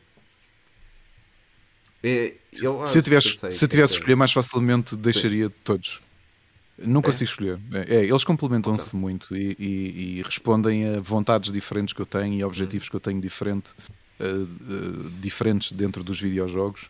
E eu Sim. acho que não conseguia uh, trabalhar uns sem os outros. Portanto, vou ter que te dar a volta à pergunta. Não conseguia mesmo. Um, é, é, um bocado aquela história do gostas mais de um filho ou do outro, não, não gostas. Okay. Estou a entender. Portanto, não consigo, não consigo responder. ok, ok. Pronto, uh, foi uma resposta interessante. Não estava à espera, por acaso. Se tivesse sorte que eu estava entre perguntar-te isto ou fazer uma pergunta do género se te obrigassem a apresentar um IndieX em, com público com uma peruca cor-de-rosa, algo assim nesse sentido. Ah, apresentava. Ias. Era. Sim, sim, sim, sim. Pronto. sim. Fica aqui o desafio para o próximo ano, então. Desde que pudesse ir de blazer, que é a trademark, e colete, mas hoje não estou com colete. Sim, uh, mas sim, a peruca cor-de-rosa é na boa, sem problema. Ok, ok. Meu Deus, ok, pronto, fica aqui. Uh, não, tu não é um desafio, dizias não é que tinhas de ter eh, cuidado com, com não o é um que desafio. prometias. Ah. Isto é uma promessa, é só uma resposta a uma pergunta. Atenção, atenção. Também fica o desafio da minha parte. E pronto, metam aí, quem estiver a ver, meta aí em baixo hashtag Ricardo Cabeça Rosa. Vamos tentar tornar isso o máximo possível realidade. E para acabar, é mais uma pergunta que normalmente pergunto fora daqui. É Ricardo. Acabar o podcast? já acabou o podcast? Não, não. Acabou o podcast. Ah, disseste para acabar? Ah, para acabar o Tá fora ainda tenho mais uma hora e mundo. qualquer coisa. Ah, tenho mais uma hora e tal mundo. para tentar Sim, bater, bater o episódio do, do Eduardo. Tchau. Ai, Desafio, desafio está aqui para ser, para ser É, cumprido. Tá bem, tá bem. E espera aí que o computador não fique sem espaço. Isso é que seria uma porcaria. Pronto, Ricardo, o que é que nunca, nunca pode faltar em tua casa? Hum, uh, diálogo. Ok. Eu tenho dois filhos, eu tenho dois filhos pequenos, tenho Sim. um com 8 e outro com 3. Ok. E é uma coisa que os habituámos desde pequenos. Obviamente, com o mais velho é Uhum. mais fácil ter, porque ele também sempre teve uma maturidade diferente. Uh, tudo uh, ser uma questão de diálogo e de compreensão uh, Ok. uns com os outros. Acho que é mesmo aquilo. E porquê é que digo diálogo? Porque Hum. Vivemos a pandemia, vivemos confinamentos, Sim. vivemos tempos de alguma incerteza, de alguns medos, de, de tudo isso. Acho que todos Claro. nós, as pessoas todas viveram e têm vivido a pandemia de forma diferente. E acho que foi o esforço que tivemos que fazer como família, como de coesão, que é estamos a passar por tempos difíceis, então temos que ter eh, aquilo que sempre valorizamos, que é o diálogo, Sim. temos de ter isso mais presente. E, e acho que é mesmo aquilo que nunca falta, mesmo em alturas, porque todos nós nos irritamos, todos nós Sim, sim. respondemos de forma mais ríspida e automaticamente ter consciência daquilo que dissemos e tentar dialogar e passar isso Hum. também para os, para os nossos filhos, que é os teus problemas, as tuas ansiedades, as tuas frustrações resolvem-se a dialogar, seja connosco, seja com os amigos, Sim. e acho que é uma boa ponte para o futuro. Ok, muito bem. Ficamos com essa resposta e então acabamos o fora. já agora a resposta menos séria, eletricidade, porque nós estamos sempre com, com Pois, claro, tem que ser. É- Temos Só aqui- para não ficar tudo muito Sim. sério, porque eu, eu Ok. Está ok, mas é, é, é isso. Uh, no- no- nós valorizamos muito o nosso ambiente familiar e, e somos muito presentes com os nossos filhos. E, Hum. e é isso, agora sem brincadeiras, o diálogo é mesmo muito importante e eu acho que vai faltando uh, para o tipo de vida que Sim. para o tipo de convivência que as crianças vão tendo e, e especialmente muito mergulhadas nas redes, parece que a parte do diálogo vai faltando e com consequências, obviamente. Sim. Ok, tudo bem, pronto. Ficamos agora então aqui com a resposta menos rígida para a brincadeira. E com isto vamos aqui às perguntas dos amigos. E por isso é que eu até estive a beber, porque agora vou ter que ler muito. Tenho aqui um parágrafo inteiro. Porque Eish! eu peço aos amigos não só É normal. perguntas, mas querem deixar uma mensagem. E Ok. temos aqui a Sara, a Sara de Uhum. Castela, que deixou a mensagem que, pronto, eu digo uma mensagem para ti e ela basicamente contou-me como te conhece. Ah, Mas olha, boa, pronto, ele boa. disse que, conhece, que Boa. contava. Então, conheci o Ricardo numa aula de introdução às artes plásticas e design no primeiro ano do curso de design de comunicação na EFBAL. Uhum. O Ricardo e eu ficávamos sempre em último para falar com a professora dessa aula e foi assim que nos tornámos amigos. A primeira coisa que reparei nele foi o pentagrama que trazia ao pescoço. Ok. E que revelou logo aquilo a que se chamava tribo na altura. Aquilo pertencia. A tribo dos metaleiros. É verdade. E por ironia, por ironia, eh, só só- agora é que eu deixei crescer o cabelo. Portanto, eu, eu Ok. sempre me vesti todo de preto desde os 13 anos. Sim. Como comecei a ter barba muito cedo, tinha uma, aquilo que se chamava o cavanhaque, que. Sim. era. Agora tenho tipo mosqueteiro, né? que é bigode e pera, É. mas desde os 14 comecei a usar a sério. Eu, eu sempre parecia mais velho do que era, porque com 14 Uhum. Ok. Uhum. anos tinha assim barba, que era bigode e pera. Sim. E eu estou sempre todo vestido de preto e com um pentagrama ao pescoço. Ah, E com casacos ah, compridos e botas da e- tropa e as e- coisas do género. E é verdade, eu era um dos três metaleiros. A Uhum. Faculdade de Belas Artes, quando nós lá andámos, tinha 1300 alunos e havia três Ok. metaleiros. então, obviamente, sendo que eu era o único metaleiro de cabelo curto, porque eu sempre tive Sim. aquela popa à Morrissey, à, à quase Elvis Presley. Sempre usei Ok. assim o cabelo, mas sim, era, é, pertencia à tribo dos metaleiros, é verdade. Eu comecei-me a rir muito é porque estou-me a lembrar de algo com que até falei de uma pessoa que vem aqui mais à frente. Já lá vamos, já lá vamos. Pronto. Então, a tribo dos metaleiros, na qual eu também me inseria, apesar de ter alguns gostos musicais que ainda hoje fazem o Ricardo ficar com alergia. Vou acreditar nisso. Anos mais tarde, convidou-me a fazer parte da lista da Associação de Estudantes, da qual ele foi presidente muitos anos. Nem sempre concordamos em tudo, mas continuamos amigos até hoje e nem mesmo a distância entre Lisboa e Londres atenua essa amizade. É verdade. Pronto. A Sara fez parte, é, é, das, minhas, das minhas amigas de Sim. maior longevidade, já nos conhecemos há 18 anos, fomos colegas okay. nos 5 anos da licenciatura, porque ainda somos das licenciaturas antigas para Bolonha. Um, e sim, a Sara também fez parte da minha, de, de, uma fase da minha vida em que eu estive mais ligado à política. Hum. Ok.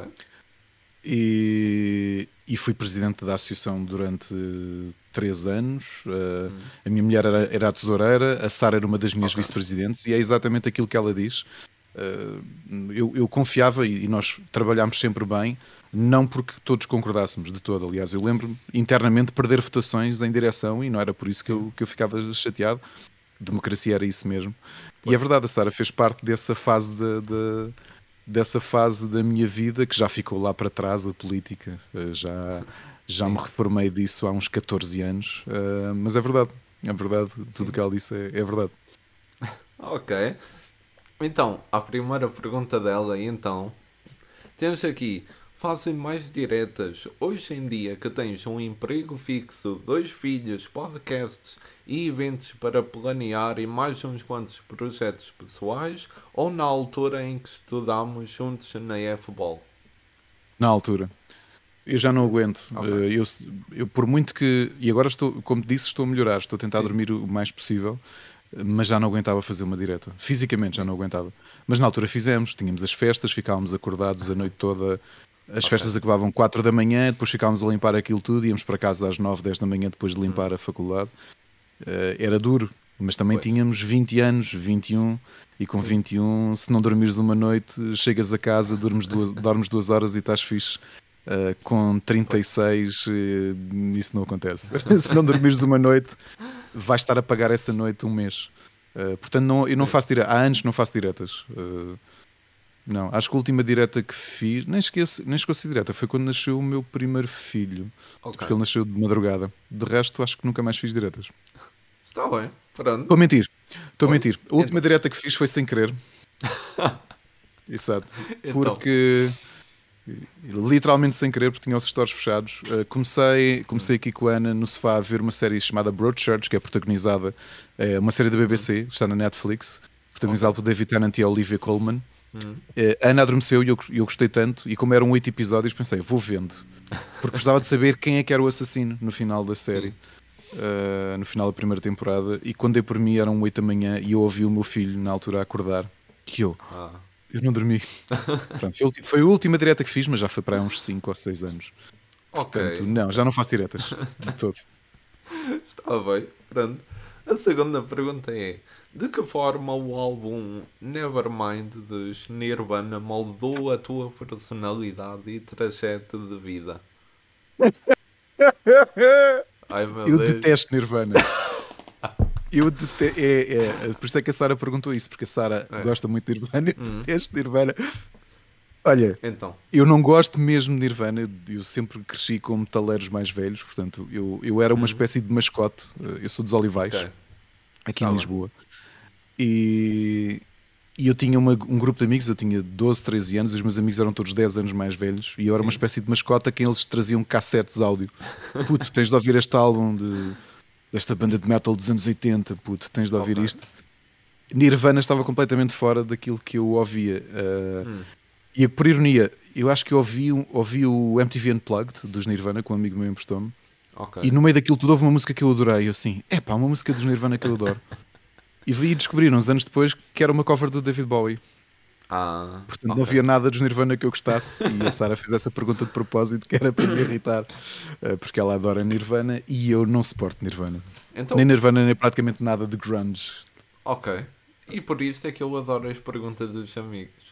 É Exato, por esta é pergunta assim. Opa, esta pergunta acho que tu consegues responder. Estás a ver o Edge do WWE? Sim, claro. Pronto. You think you know me. Aliás, uma, uma idolatria que eu passei. O meu filho mais velho Sim. já tem o Edge como lutador favorito. Ah, oh, ok. Olha, é. por curiosidade, quem é que achas que ele que vai ser o próximo oponente dele? Que ele agora anda a ver a quem vai ser. Não sei, ontem vi no Twitter que ele está a dizer que agora vamos ver quem Sim. é que é o meu próximo oponente. Não sei quem é que faz ele sentido. Ia, ele ia fazer uma poll, não sei aonde. É. Oh. Não sei se não era no Twitter dele, que ele até tem é imensos é seguidores, ele tem para aí um milhão de seguidores no Twitter. Não sei quem é que é o próximo oponente dele, quem é que eu acho que hum. faria sentido. Gostava de ver contra o Finn Balor. Uh, ok, não sei se vai acontecer ou não. Uh, portanto, ele já passou ali aquela uh, a rivalidade com o Seth Rollins recentemente e com o Roman Reigns. Sim. Vamos ver okay. com quem é que ele tem agora. Mas eu por acaso acho que gostava de o ver contra o Finn Balor. O Finn Balor até porque fazia hum. bem à carreira do Finn Balor que eu acho que ele é um bom jovem, jovem lutador, pronto, já tem alguns anos disto, mas acho que fazia ah, bem sim. ter ali uma rivalidade porque o Edge é um grande lutador. O Finn, opa, o Finn acho que ele sempre foi muito, como é que eu digo, prejudicado pela gerência da WWE. E pelo Seth Rollins, não é? Que lhe deslocou uma vértebra e atirou para o estaleiro um ano e qualquer coisa. E oh, ele, coitado, estava em reta de. Tava, tem uma reta ascendente e foi tirado Sim. para o NXT quando voltou. Portanto, Seth pois. Rollins é muito bom a lesionar pessoas. pois é, opa, mas pronto. Fica aqui um ex para o Prince e pronto. Então, se encontrasse o Edge num bar, que lhe dirias? Não, o que lhe perguntavas? É isso. Uh, you think you know me? Isto é muito básico, não foi? Mas não, pá, não sei o que. Pá, uh, sinceramente, tenho alguma dificuldade porque é curioso que eu acho que ele agora que voltou hum. e já não é heel, funciona. Sim. Portanto, eu cresci com ele como heel e acho que ele sempre pois. foi um ótimo heel. Uh, mas ele agora. Um, por acaso perguntava-lhe se ele tem percepção ou tem ideia de quantos anos mais é que ele vai ter como, como wrestler profissional. Não esquecer que supostamente ele tinha-se reformado há 10 anos Sim. porque teve uma lesão grave na coluna, era suposto nunca mais poder competir. É. E voltou e acho que ele está em muito boa forma, mas gostava de ter Sim. a percepção se ele tem ideia, se ele já estabeleceu um limite até onde é que quer ir ou se os médicos estabeleceram algum limite. Sim. O, sinceramente, e por muito que eu goste de o ver ainda em ação, agora eu sinto que ele não vai ter muito mais tempo Uh, por um motivo muito óbvio é esse, o problema da coluna. Nunca sabe quanto tempo mais é que o permitem fazer aquele esforço. E depois, a WWE ultimamente tem andado muito com enviar, embora talento, não só novo como velho, e sinto que de momento mantém o Edge um bocado mais pela marca de quem ele é. É porque ele é fortíssimo. É, é. Pois. A marca dele é muito forte. É muito forte. Então, Aliás, o meu filho volta e meia revê. Nós subscrevemos o WWE Network eh, okay. uh, e ele vai rever um, o Royal Rumble que eu próprio não sabia. Aliás, eu posso te dizer aqui sem vergonha nenhuma que okay. uh, quando anunciam o nome dele na Royal Rumble, quando anunciam, não, quando toca o sino para entrar ah, no lutador sim. e se ouve assim, You think you know me. Pá, eu acabei de dizer isto e arrepiei-me, porque eu não estava, nem eu nem Sim. o público, aliás, tu vês a reação do público, pessoal a chorar, eu próprio Sim. vieram umas lágrimas aos olhos porque não estava à espera que aquilo acontecesse. Porque para mim ele já tinha, nunca mais o ia ver a lutar. E eu já o vi ao vivo. Ah, ok. Uh, e foi um grande prazer de, de, de poder vê-lo ao vivo. E, e, gosto muito dele, acho que ele é dos mais carismáticos que passaram por ali nos últimos anos. Uh, pronto. Fica aqui um momento de wrestling de café da tarde que nunca tinha acontecido. Não, não foi o primeiro. Até agora. Acho que sim. Talvez tenha havido assim um muito pequenino, mas este foi um momento assim mais. Epá, tu aqui comigo é, para quase todos os assuntos, menos mecânica, que sim. não percebo nada de carros, uh, apesar também. de Forza Horizon ser o meu jogo do ano. Uh, tu podes, uh, podemos conversar sobre aquilo que quiseres, música, podemos conversar televisão, cinema, literatura. Okay. Vamos já poesia. à próxima pergunta da Sara. Vamos lá ver então, é. Assim... Ah, Sarah, bem, mas ela fez uma lista de perguntas. É, ela fez cinco. Então, oh, okay. pronto. A quarta é: qual é o teu episódio favorito de Adventure Time? É uma pergunta séria. Esta. Não sei se é o meu favorito, mas há um hum. episódio que eu nunca vou esquecer, que é um episódio com o Bima sozinho okay. em que ele conhece uma bolha, de, ele, ele perde-se na floresta e acaba por conseguir voltar com a companhia de uma bolha de ar. E, pá, okay. e tem dos finais mais. Uh, uh, aquilo é muito mais hum. profundo do que se imagina. Uh, okay. O Bimo apaixona-se por essa bolha e é, e é recíproco. Hum. E o Bimo toca à porta, o, o, o Jake abre a porta e quando vê a bolha, rebenta. E ah, o Bimo pá, okay. fica completamente desesperado. E quando o Jake vira costas, hum. a bolha de ar diz: Não te preocupes, eu ainda estou vivo. Eu não era a bolha, eu era o ar que estava dentro da bolha. Ah. E sempre que tu entras numa sala, eu vou estar lá já à tua espera. E acaba o episódio. É, bué deep. Yeah. Ok. Eu estava a ver aquilo com, com aliás, o meu, o meu, filho mais novo ainda não era nascido, só estávamos a ver os três. Okay. Eu fiquei uou, a sério, o nível de profundidade desse episódio é Sim. brutal. Mas há muitos que eu gosto, há muitos episódios que eu gosto. Foi uma descoberta, não estava nada à espera de. Comecei a ver há, há poucos anos, foi para aí há 5 anos. Hum, comecei okay. a ver com o meu filho completamente por acaso na Netflix e quando dei para mim assim, espera lá, isto não é uma série qualquer, isto está aqui qualquer coisa Sim. de muito diferente e de muito importante. E, e, acho que foi a melhor série de animação da década passada, de longe. Ok. E agora se me perguntas é o Arcane. Uh, ah. o Arcane é. Ah, eu tenho que ver isso. Tenho que ver isso. Ah, mas tu conheces League of Legends ou, ou não? Eu conheço. É assim, eu conheço do ponto que já tentei jogar aquilo duas vezes. Okay. A segunda correu melhor que a primeira, porque a primeira vez de todas foi a melhor forma do mundo. Foi amigos que me convenceram a ir jogar com eles. Como e depois sempre. só me mandavam abaixo. Um em especial que veio que me convenceu sempre a, tipo, não pode ser assim, está a correr mal e tal. E eu, aí é, delete tal. Voltei Exato. um tempo depois sozinho, assim, nas calmas, tentar aprender aquilo e tal.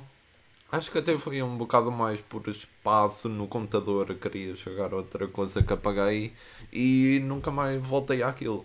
Então eu, eu basicamente conheço ali a base, conheço os personagens e assim. Então quando penso em meter-me a ver o Arcane, Talvez até seja tipo The Witcher, Sim, que não sei muita que... coisa, meto-me lá a ver e gosto.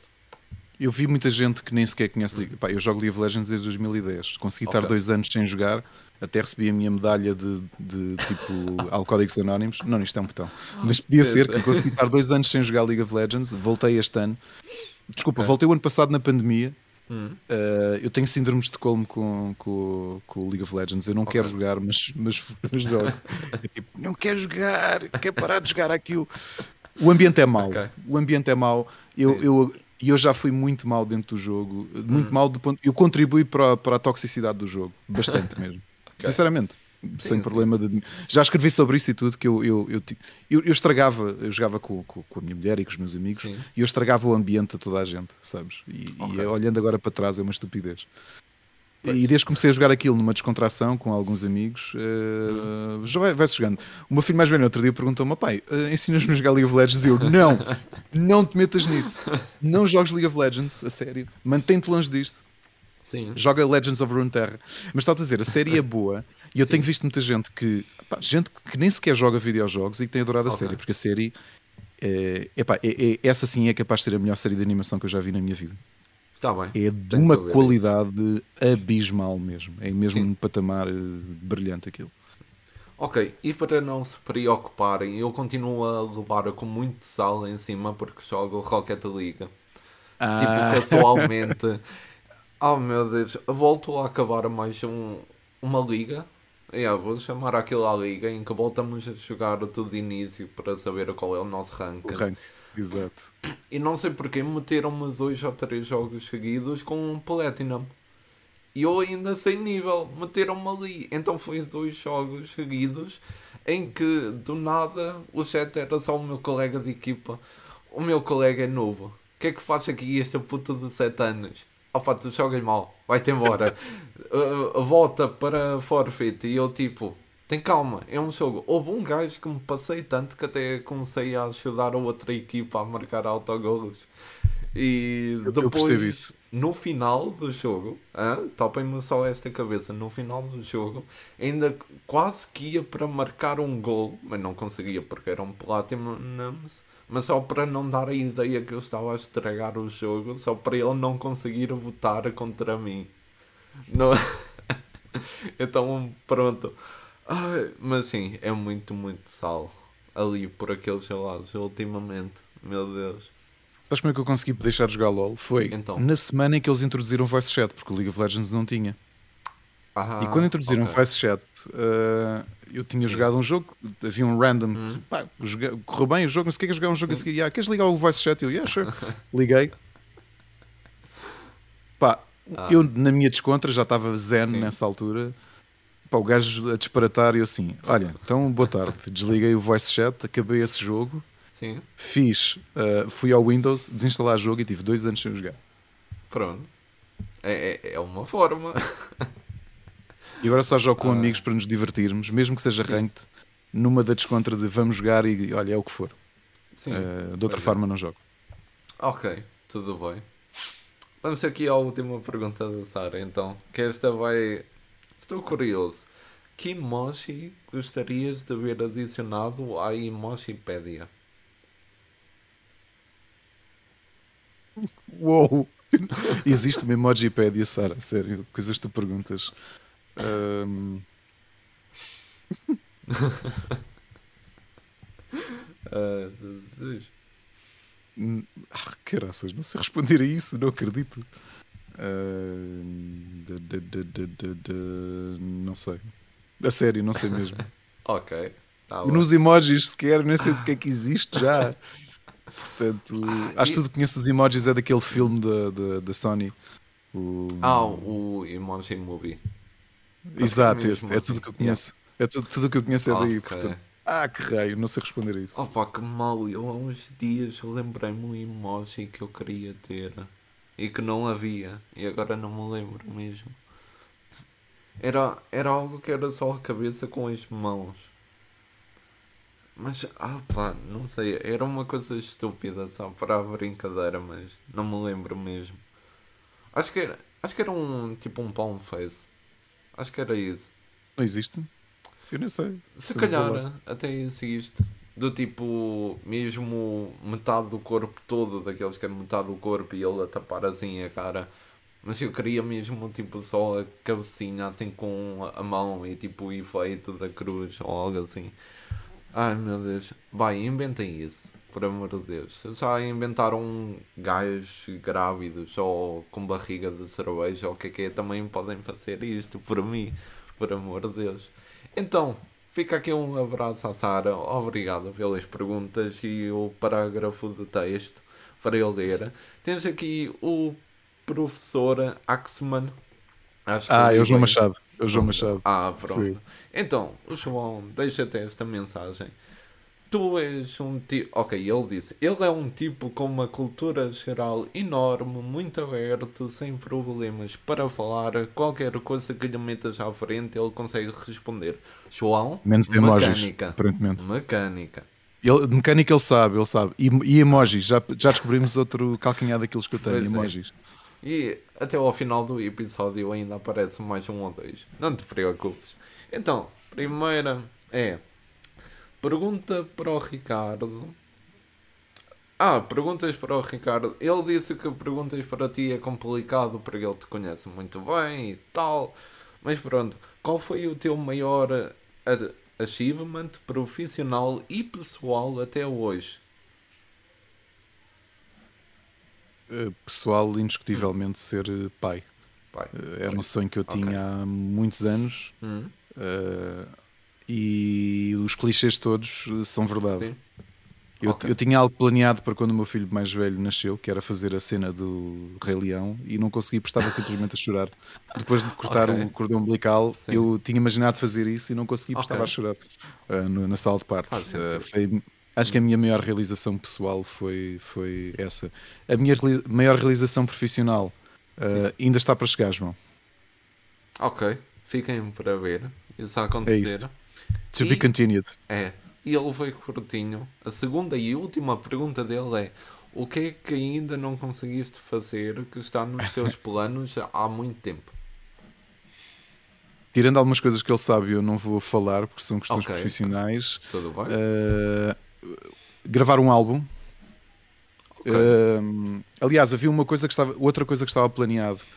Uh, acho que as coisas todas estão relacionadas com música, quase todas. Okay. Primeira, Uh, nos primeiros meses de pandemia, eu estava a planear fazer um concerto sozinho, que é uma coisa que ainda não tinha feito e que tenho estado a adiar desde março de 2020. Era para okay. ser em novembro deste ano e não deu. Não sei quando é que vai ser.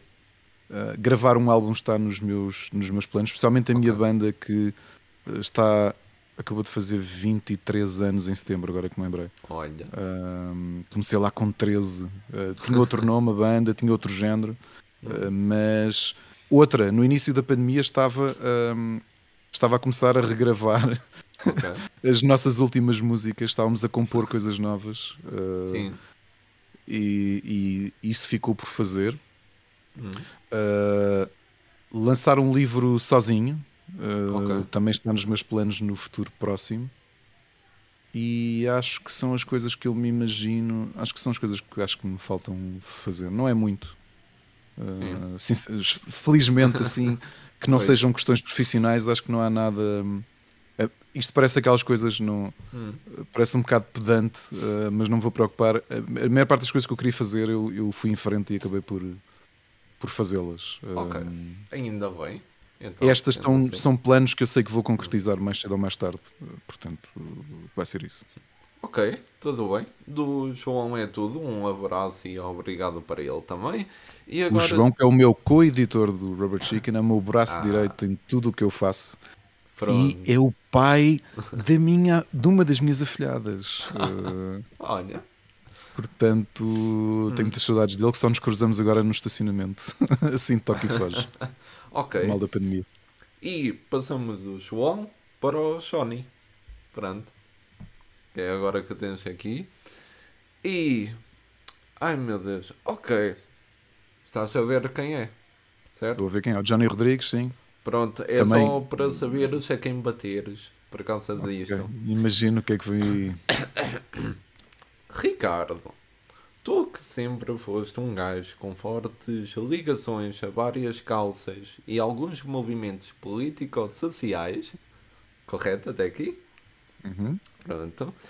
Podes falar-nos um pouco sobre a experiência de ter sido presidente do clube de fãs portugueses da Celine Dion e posteriormente ter sido expulso pelos outros membros quando ousaste criticar a diva num dos álbuns mais recentes dela, é-te natural esta postura de te manteres fiel aos teus princípios e opiniões, mesmo que isso te custe seguidores ou reconhecimento por parte da comunidade em que te inseres.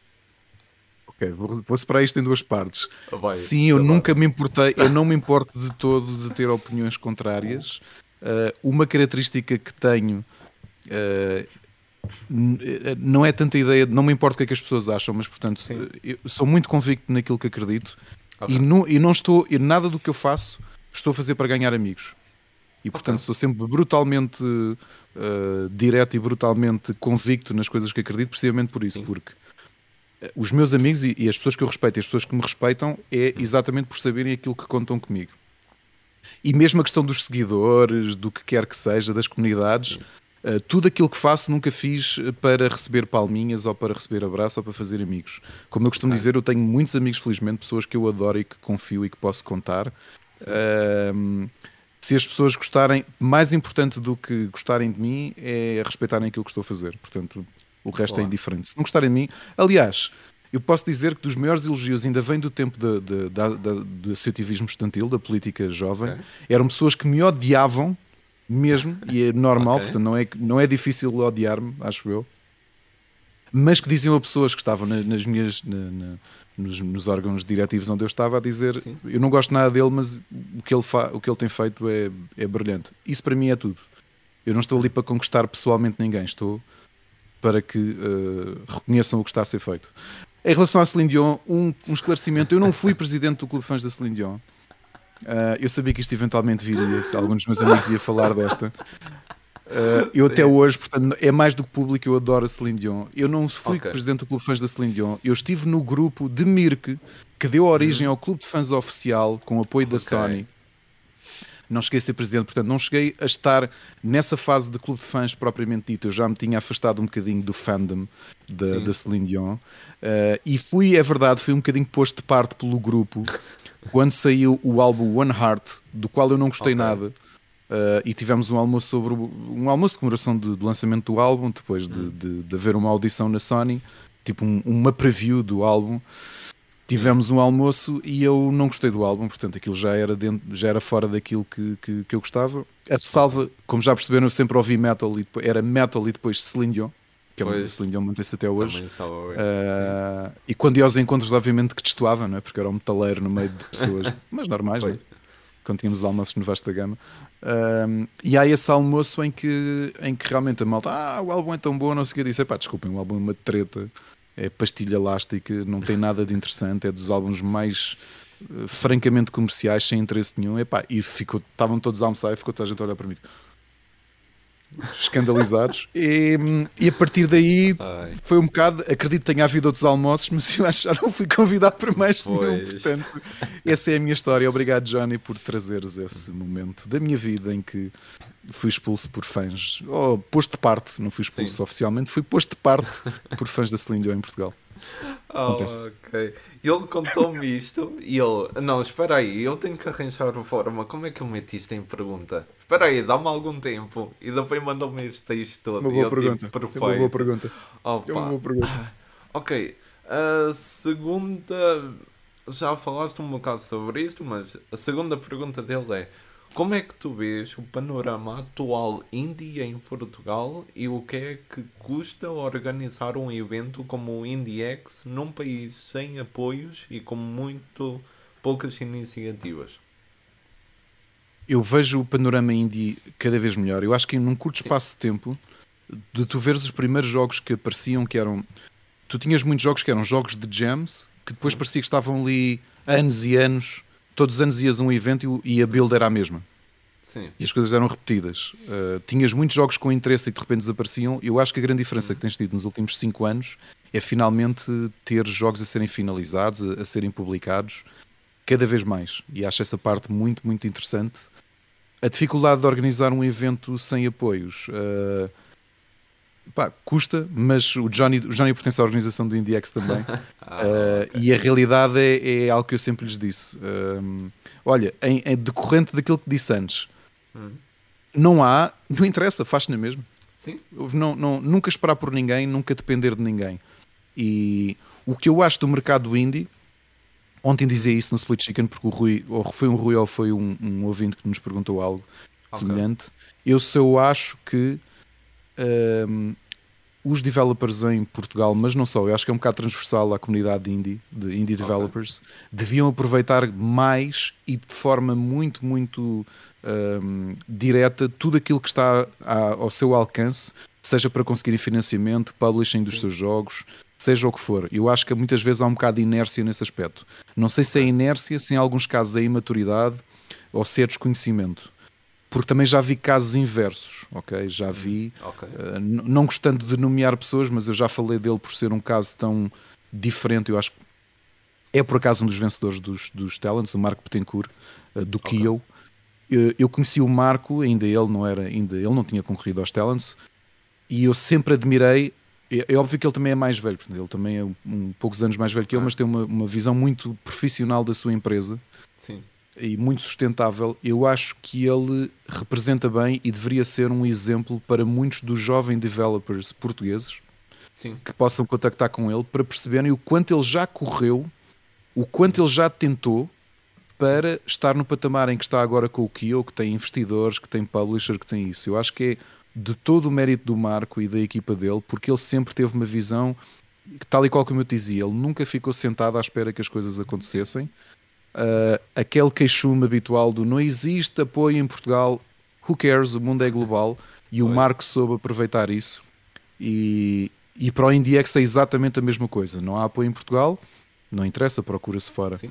E se não houver fora também, faz-se na mesma. Houve, nós Olá. estamos a fazer isto por paixão e porque acreditamos e queremos dar o nosso contributo para desenvolver a indústria, a indústria de desenvolvimento em Portugal.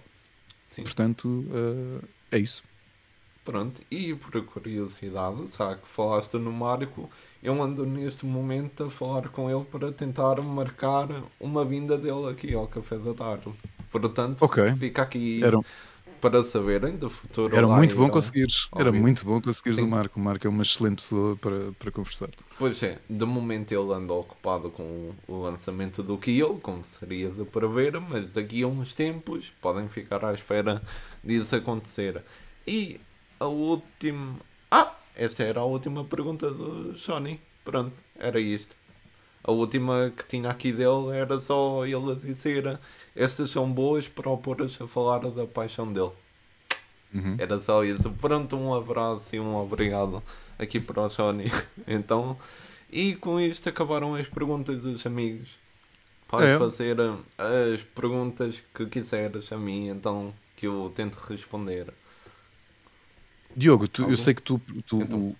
o, o, teu sonho é vir a ser uh, game developer, é esse o teu objetivo? De, da tua carreira, do teu tempo inteiro ser dedicado a isso?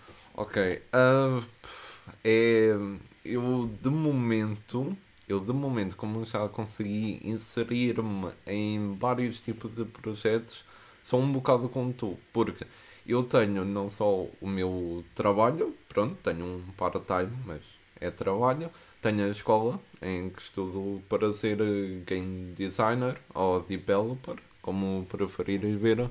O caso que é o que eu espero conseguir alcançar como carreira um dia. E depois tenho esta vertente que é dos podcasts, em que cada vez mais que eu faço um, eu ganho mais o gosto por fazer, porque é mesmo algo que se entranha na pessoa. Eu entendo o que queria dizer há bocado.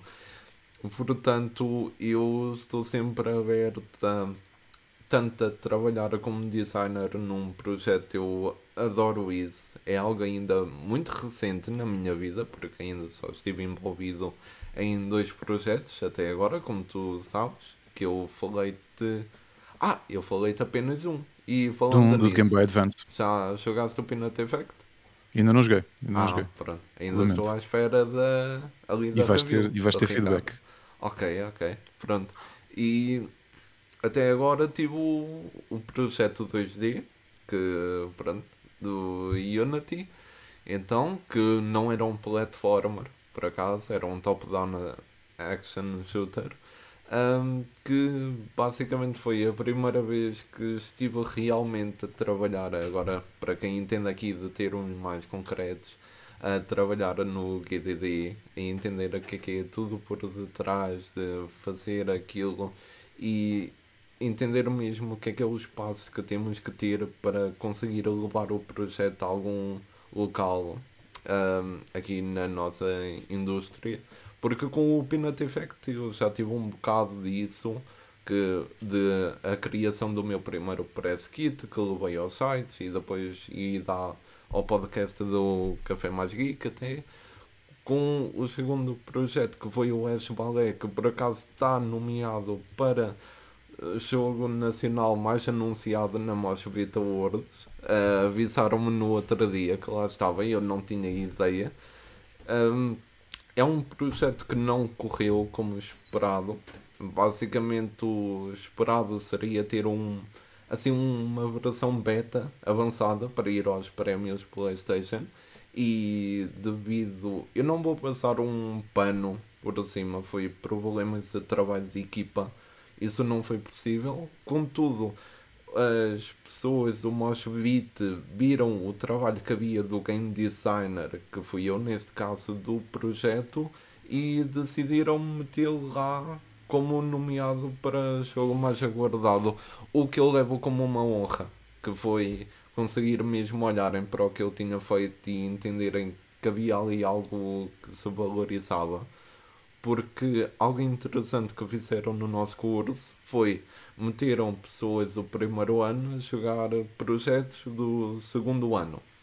E um, o Ash Ballet foi um deles, claro, e basicamente eles jogaram ainda tentaram dar ali um bocado à volta de o que é que se passaria por volta de cada departamento do artista, programador e do designer, contudo sem saber o que é que está tudo por detrás, apenas jogando e experimentando, nunca dá muito bem para entender o que, é que eram as ideias que estavam a ser postas em jogo, o que é que supostamente devia lá ter estado, o que é que faltava, que era tudo o que iria levar aquele projeto ao próximo patamar.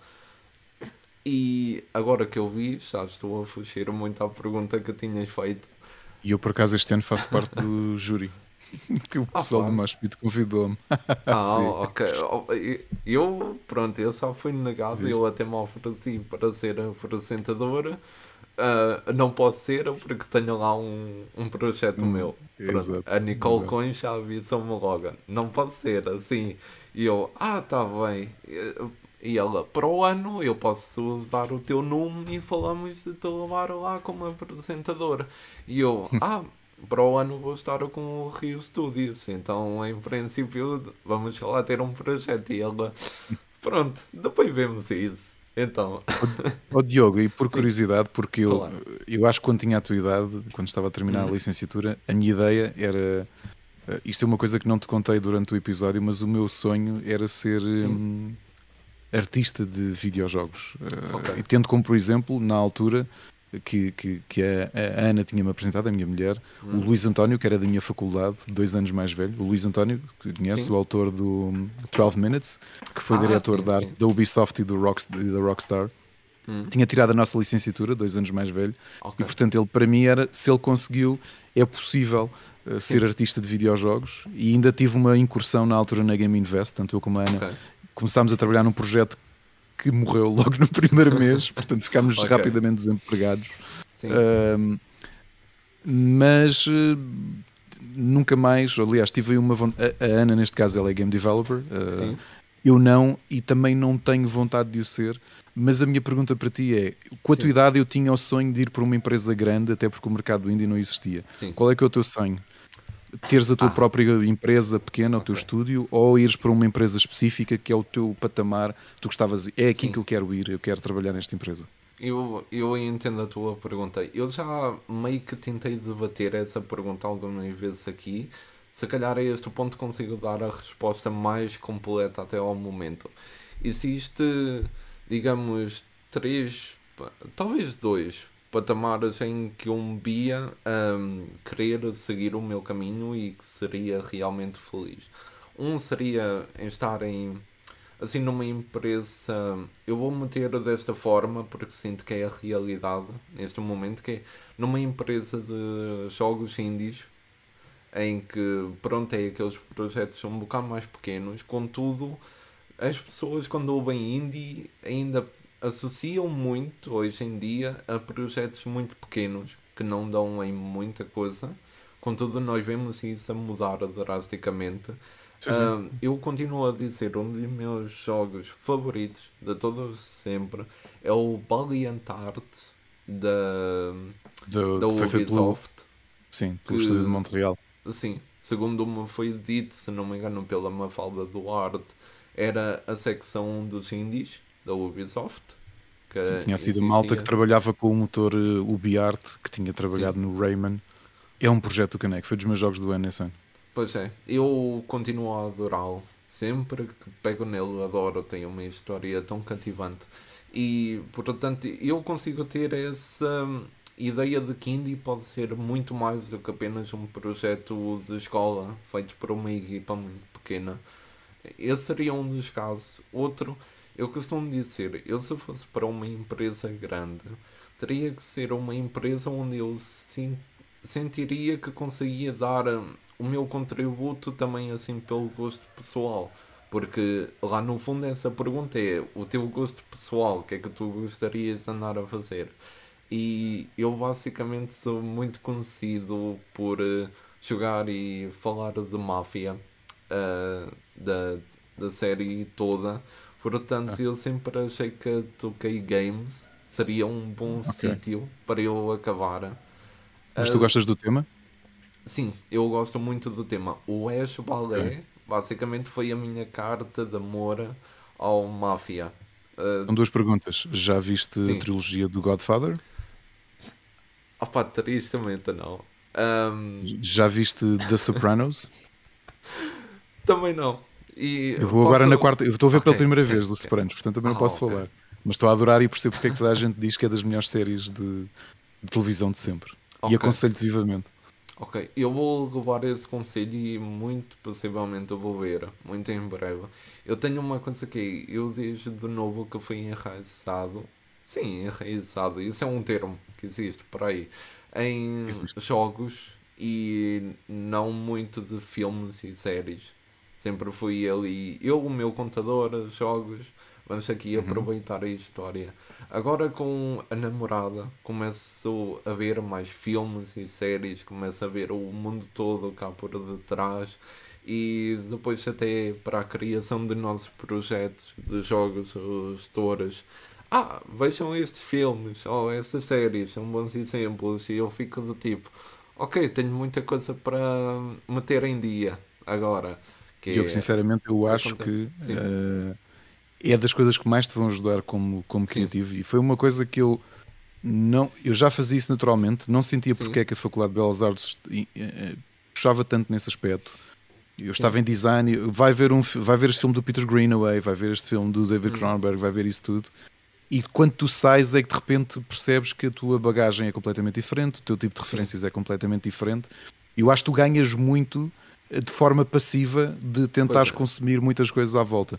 Literatura, banda desenhada, eu farto-me de aconselhar.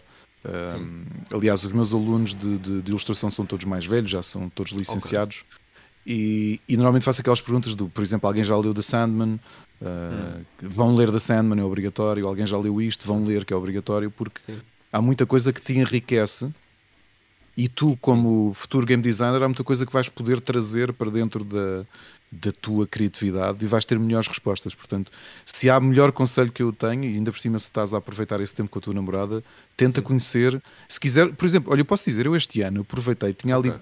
três séries hum. daquelas que a gente diz são obrigatórias. Olha, o Johnny então estava-me sempre a chatear com, com, com, duas delas, que era o The Wire e o okay. Oz. Que, que, são, aliás, mais o Sopranos, são tudo séries da HBO e tem uma história, o porquê vendo o contexto porque é que tu tens a Netflix nos dias de hoje a fazer séries como hum. fazem, nasce tudo do Oz na HBO e depois okay. Sopranos e seguida Wire. E eu estou a ver as três séries porque eu sabia que era uma falha que tinha das milhentas coisas que já vi. Eu ainda não tinha tido coragem para ver nenhuma das três.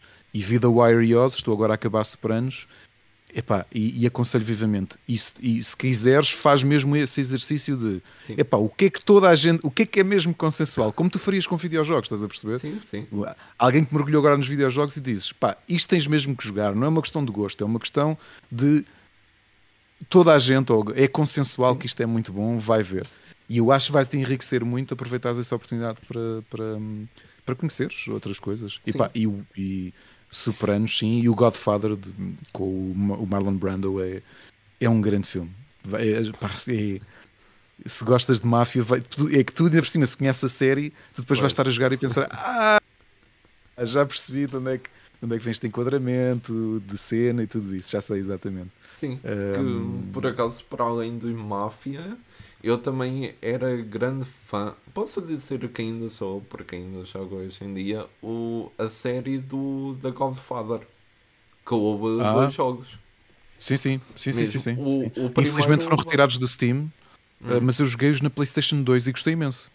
Gostei ah. imenso do jogo. Sim, o primeiro, para quem não conhece os dois jogos da Godfather, o primeiro basicamente é tudo retirado dos filmes. Uhum. Uh, foi a sensação que eu tive mesmo não vendo, porque era muito aquelas emissões de acontece isto ali no. Posso dar os spoilers? Não posso aí Sim, já a gente é. viu, já a gente viu o um, Godfather. Pois, só ele é que não. Quase a gente, quase da gente. Pois, só por exemplo, ok, uh, este está mal no hospital, tens que ir lá protegê-lo e tal. E eu, ok, isto tem que ter sido tirado do filme. Depois há a cena que é protege este que vai matar o cavalo e depois tens que o levar até ao quarto. E eu, ok, isto é só filme.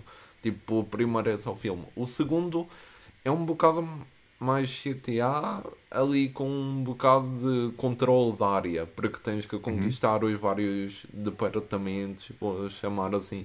Eu tive a sorte, acho que foi pela Big Gamer, que tenho fisicamente o Godfather 2. É? Então, Olha, é, fixe. então de vez em quando ainda pego nele e, e volto lá, por acaso. Olha, então guarda, guarda-o bem, porque ele não está vendido em loja nenhuma.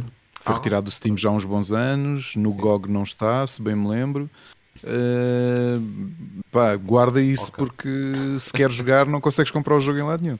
Acredito. É que aquele jogo, para quem não conhece, tem algo que eu sempre achei tão. Isto vai ser o termo errado a usar, mas que se lixe. Tão fascinante que eles fizeram que é cada arma que tu tiver na tua mão, digamos um taco, uma metralhadora, uma caçadeira ou até o Brass Knuckles, quando um inimigo à tua frente está, ainda não morreu, mas está assim no chão, tipo de joelhos, quase a morrer, tu podes fazer um takedown e cada takedown é diferente para cada Por arma. arma.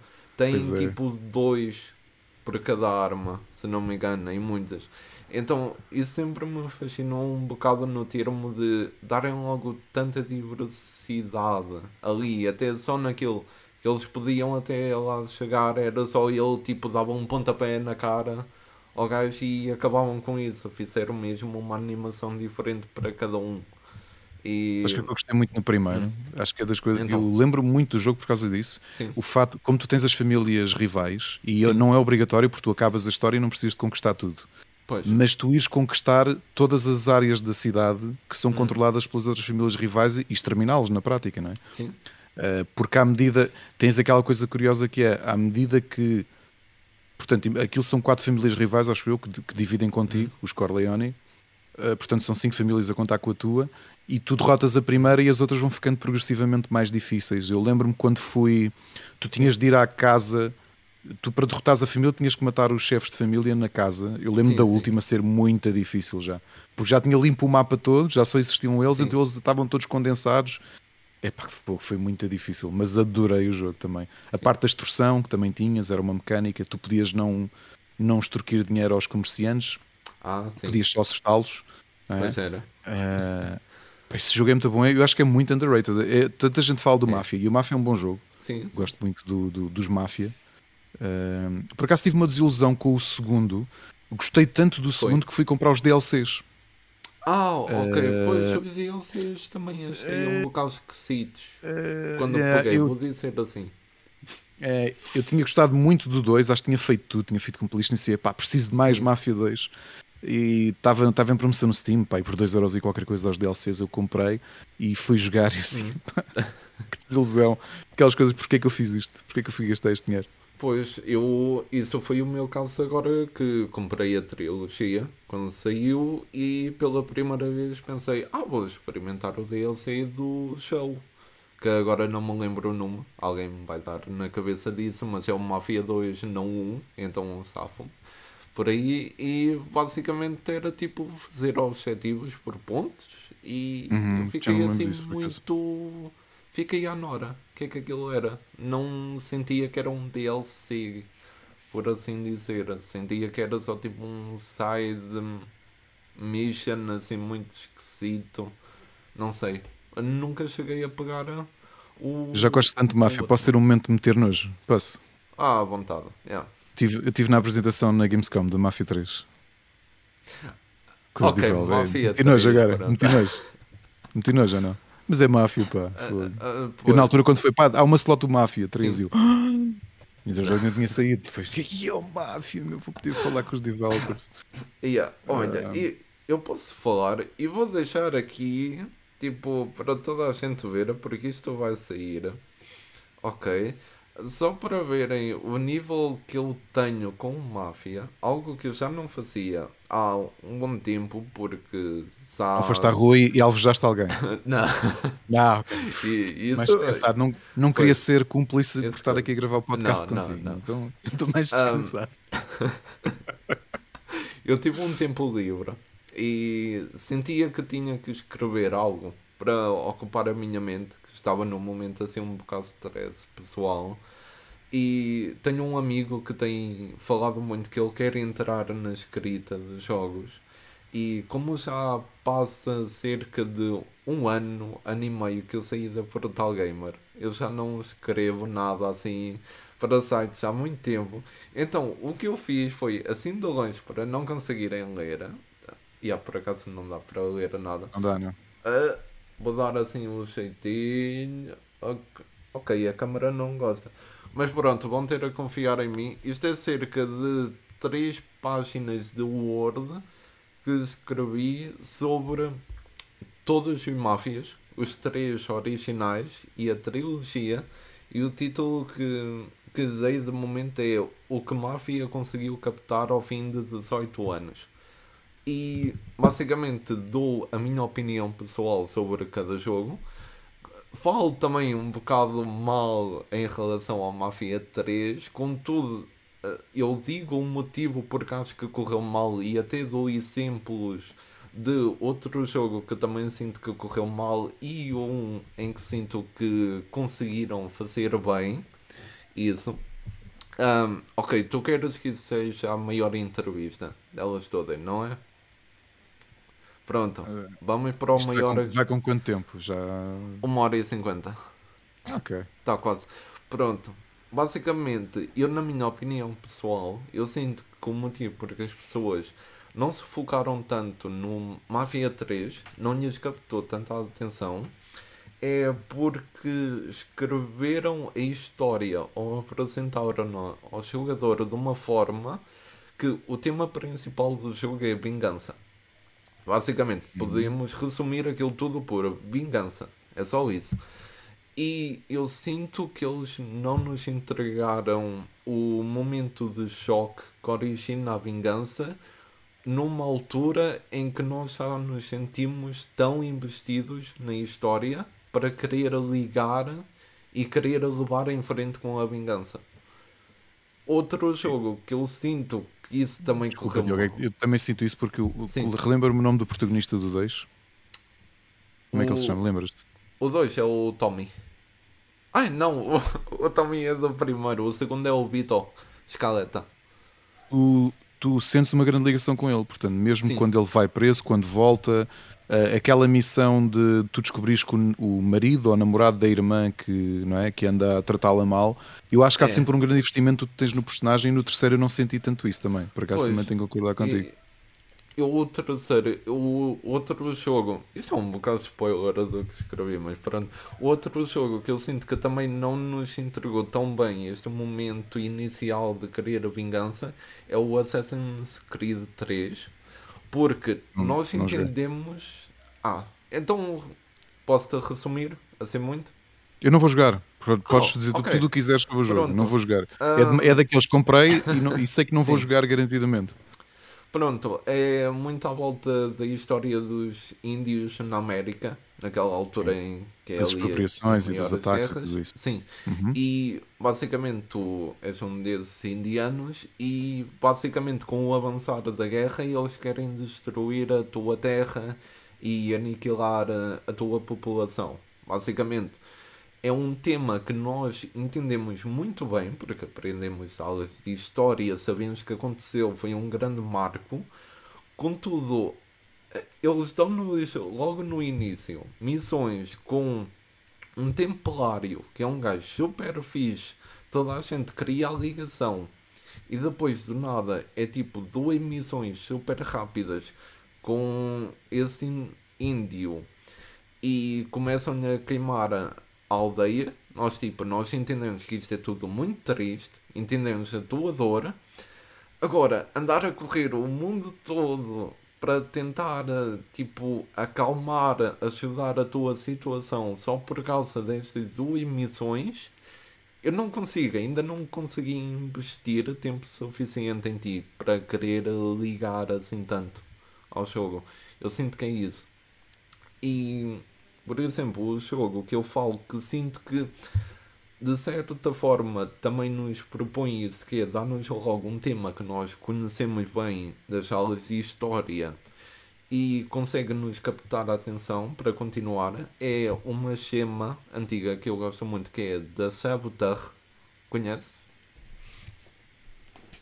O The Saboteur eu adoro, aliás. Sim. É, eu, sou, eu, eu acho que sou um, curto, um grupo muito pequeno de Sim. pessoas que na altura o Saboteur sai 6 uh, ou 7 meses depois do Assassin's Creed. Sim. Eu joguei o Saboteur e não joguei o Assassin's Creed. E há pouco Pronto. tempo voltei a comprá-lo no Origin porque adoro o jogo. Sim, eu também sempre me captou muita atenção porque é, era o que eu dizia, é um tema que nós conhecemos bem, a ocupação nazi.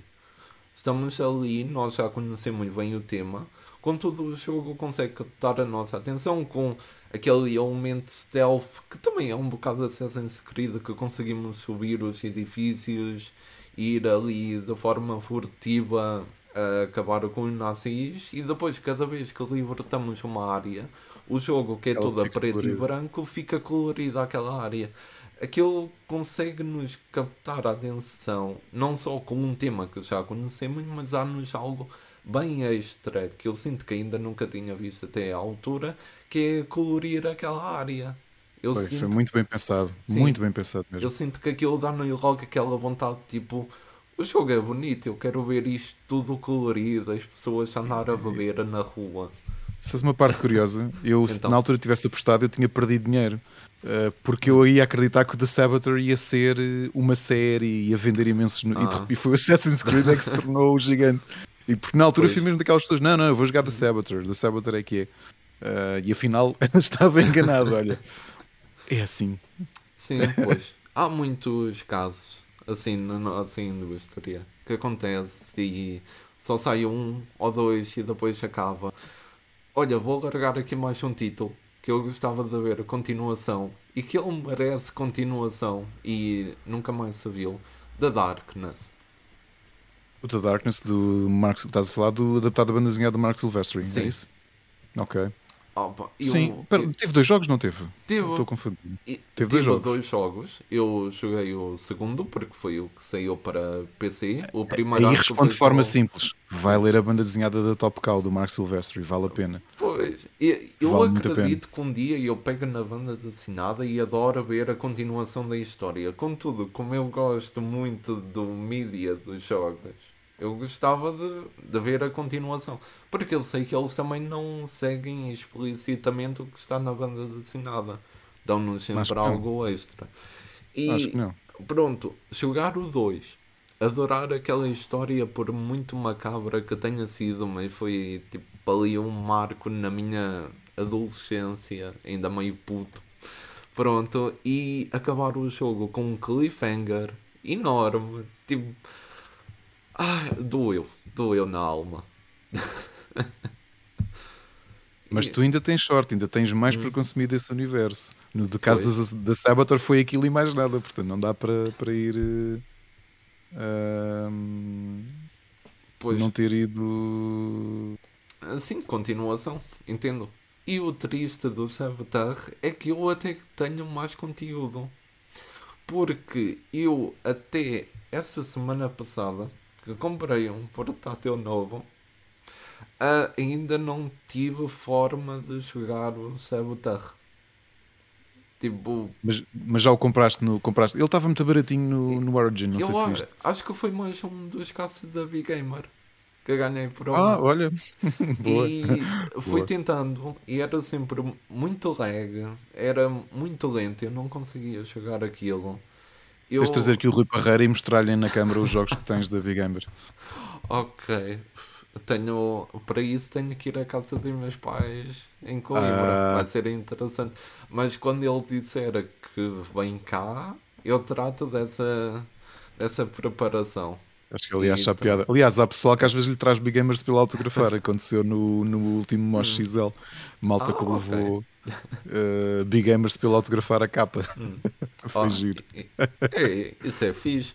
Por acaso, é. a Big Gamer deu-me um dos meus jogos favoritos. Kane Lentes 2. Ah, The Square, sim. Aliás, é. Eidos, sim. É, é mais um título. Acho que nunca joguei. É mais um daqueles que eu comprei em promoção e ainda não joguei. Nem sei se vou jogar. Provavelmente não vou jogar. Ok, fica aqui o conselho do Diogo. Joga o 1 e o 2. Okay. Vale a pena. E é, acabaste de criar uma, um, uma rubrica nova, é o Conselho do Diogo? Opa, é assim, eu até há uns tempos eu criei o. Fiz o primeiro vídeo para o YouTube que era o Conselho do Capitão. Em okay. que supostamente uma vez por mês ele lançava um vídeo em que dava uma sugestão de um jogo que eu gosto. Saiu o vídeo e não teve quase atenção nenhuma. E eu pensei, se eu não tenho tempo livre, não vou estar Sim, a matar gastar. por isso. Mas deixei a minha primeira sugestão, Plague Tale Innocence, um jogo uhum. brilhante aos meus olhos. E pronto, é isso. Opa, mas se quiserem, deixem aí, aí embaixo a dizer o que querem ver, nem que seja um post no Instagram. Ah, Isso Portugal, disseste Portugal Gamer. O, o, eu sei que o Gonçalo já entrou em dois episódios de um podcast que nós temos no Rubber, que é o Entre Marido e Mulher, hum. que é da Alex e do Sérgio. Foi o Gonçalo e alguém do, do Portal Gamer. Tu disseste Portal Gamer ou Portugal Gamer? Portal, Portal Gamer. Gamer. Sim. Portal Gamer, exato, que é o, o Gonçalo. É o Gonçalo Santos. Sim. Exato, o Gonçalo Santos e a outra pessoa. Não foste tu? Não. Fui. Que entrou nele. Foste tu é, também? Fui eu e o Gonçalo que criámos ah, então a Brutal Gamer. Então, mas tu não chegaste a participar no episódio com eles? Acho que foi sobre From Software. A da From Software. Ah, desse, nesse momento já só era o Gonçalo e o Tiago Pimenta. Ah, então é isso. Que segundo sei, o Tiago até tinha sido convidado para escrever para a Arabara Chicken que ele contou-nos uma vez. Ok. Supostamente okay. ele disse que sim, mas como estava na Portal Gamer, não deu. Não sabia, que não sabia que a Alexa tinha convidado. Alex ou Sérgio, por acaso não sabia. Olha, é curioso. Como eles são, eu sei que são os dois psicólogos, já foi por isso que, ah, que veio o tema ao, ao de cima. Olha, mas é engraçado, estás-me a dar aqui uma novidade durante a gravação. É. uh, tá giro. É, é isso. Eu estive lá cerca de um ano, por aí. Depois okay. começaram projetos da escola e por aí, pronto, tive que largar isso. Ô Diogo, eu estava a ver, eu queria bater o recorde do Eduardo, mas tenho de ir buscar os meus filhos, que já não vou conseguir bater o pronto. recorde do Eduardo. Mas uh, com a minha introdução ao início, depois, acho que bateu. Pronto. É? É, levas aqui o prémio PlayStation. Então, do episódio mais longo. A minha diversão é sempre quebrar os episódios toda a gente, a sério. Pronto, ainda bem. Eu, eu adoro fazer isso, é uma missão, é um achievement que eu tenho. É. É, eu tenho de ir e é o meu, é tipo open world, é o que eu tenho de fazer. É o meu colecionável. Ir aos podcasts ah. e estragar o tempo de, de episódio de toda a gente. Ainda ah. há, pouco tempo foi o Jorge Botas, o, o, programa que ele tem da Antena 3 hum. sobre wrestling. E eu, quanto tempo é que isto é? okay. é? Isto vai meia hora. Eu, pumba, uma hora e vinte.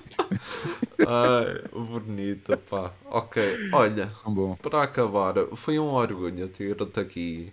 Gostei uh, muito, Diogo. Obrigado. Pronto, Obrigado ainda bem, a sério, ainda bem que gostaste. Momento último publicidade. Agora é que costuma ser a publicidade. O que quiseres largar aí, vai, manda a bomba. Hum, simples, ah, assim, em forma uh, datilográfico, quase, uh, telegráfico, aliás. Hum. Uh, se quiserem ler-nos, estou no Robert Chicken todos os dias, menos ao fim de semana. Nós não, não publicamos nada ao fim de semana. Acompanha okay. o IndieX, que ele está a crescer e está a ter uma seleção. Eu tenho que dizer, este ano, eu acho que nós tivemos a melhor seleção de indies de qualquer evento de videojogos. Mas sem. Okay. Se, epá, vão ver e depois digam-me digam-me no Twitter se quiserem, não é verdade, exageraste, ou digam-me Olha, tens razão, realmente a vossa seleção é muito boa. Eu garanto que vocês vão dizer que tu tinhas razão. Uh, acompanho as PlayStation Talents, porque daqui faltam uns mesinhos para saber quem é que ganha este ano.